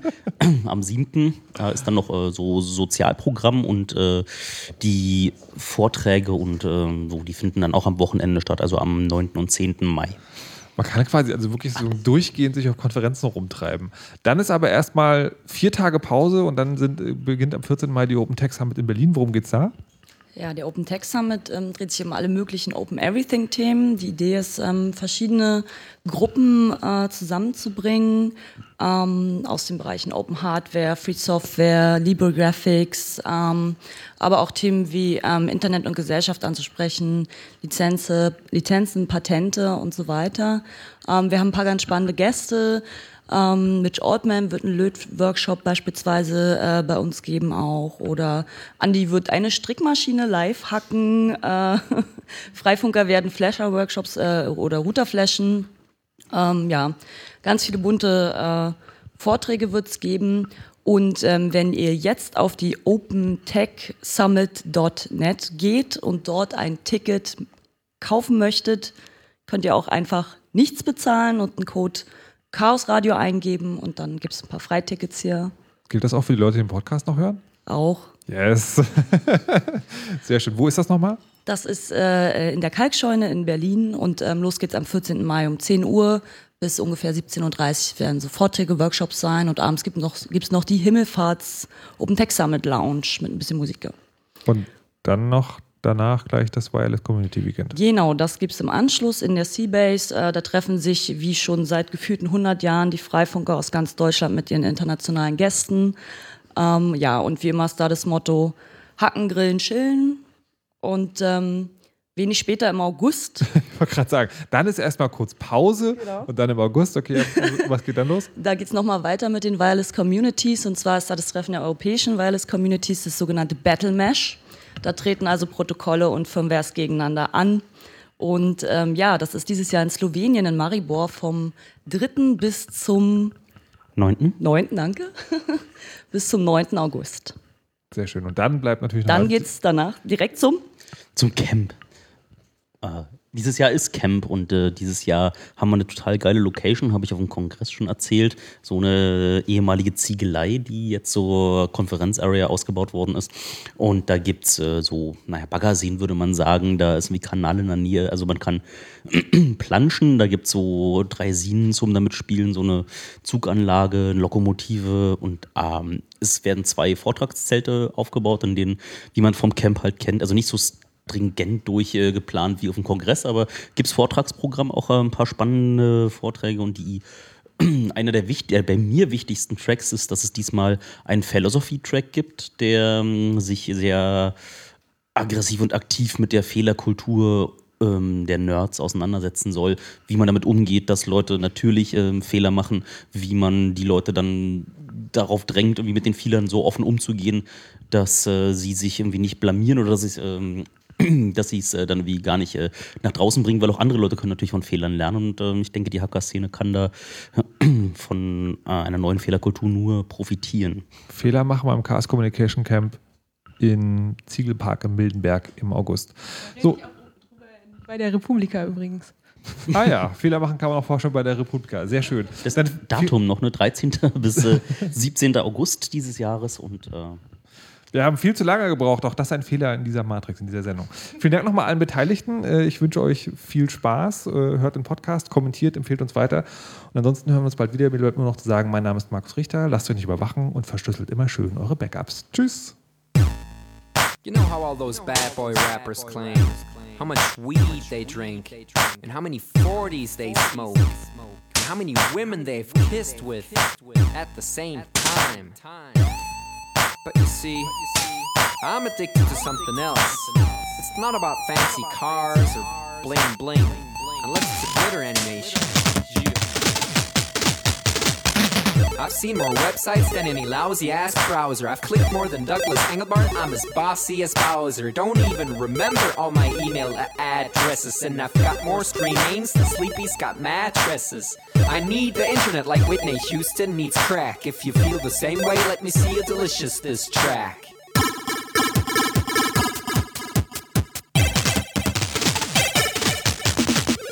I spent more time online than Tim Berners-Lee. When I go to a club, it's mostly a surf club, you see. I've cal paid more money than you've got pictures on Flickr. They call me the Uber YouTuber, MySpace clicker. I love amateur homepages and dirt style design. The interweb's a ghetto full of gustatory crime.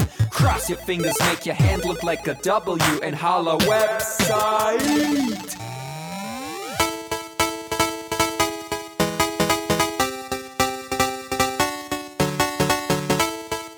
My future girlfriend. This is what I sound like. Uh, orders ending, upping it up. Check your birthday, keep on fucking it up. What? All my bitches up in the club. Let me see you shaking it, don't stop. Rub it down, bounce around, wiggle every pound. Get it to the hyper ground. Everybody dance, jump if you like it, this sound. Feel the bass drop, hear the beat pop. What you gon' do? When it's time to take off, climb the rooftop, jump out of your shoe. It goes oohs, oohs, happy face balloons, unfadable pokey tunes, dance moves from shitty cartoons, pretty hot wounds, hungover afternoons. The club's full with the whole sweaty nation. That seems out of the wrong medication. Rave invasion, it's a B-Thing. Moin, Peng, Pum, Jump, Peng. 1, 2, Polizei, 3, 4, Polizei, 5, 6, 8, 6, 7, 8, bitte nach. It's an index finger party.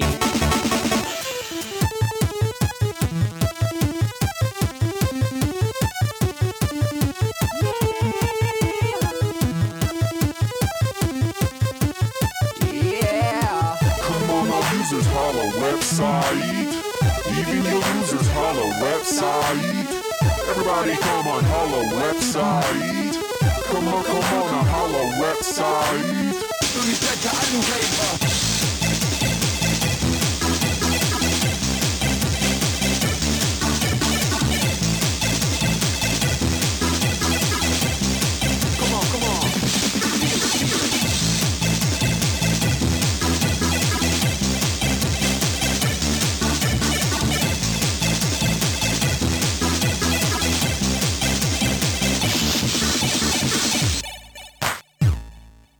Don't forget I'm in your extended network.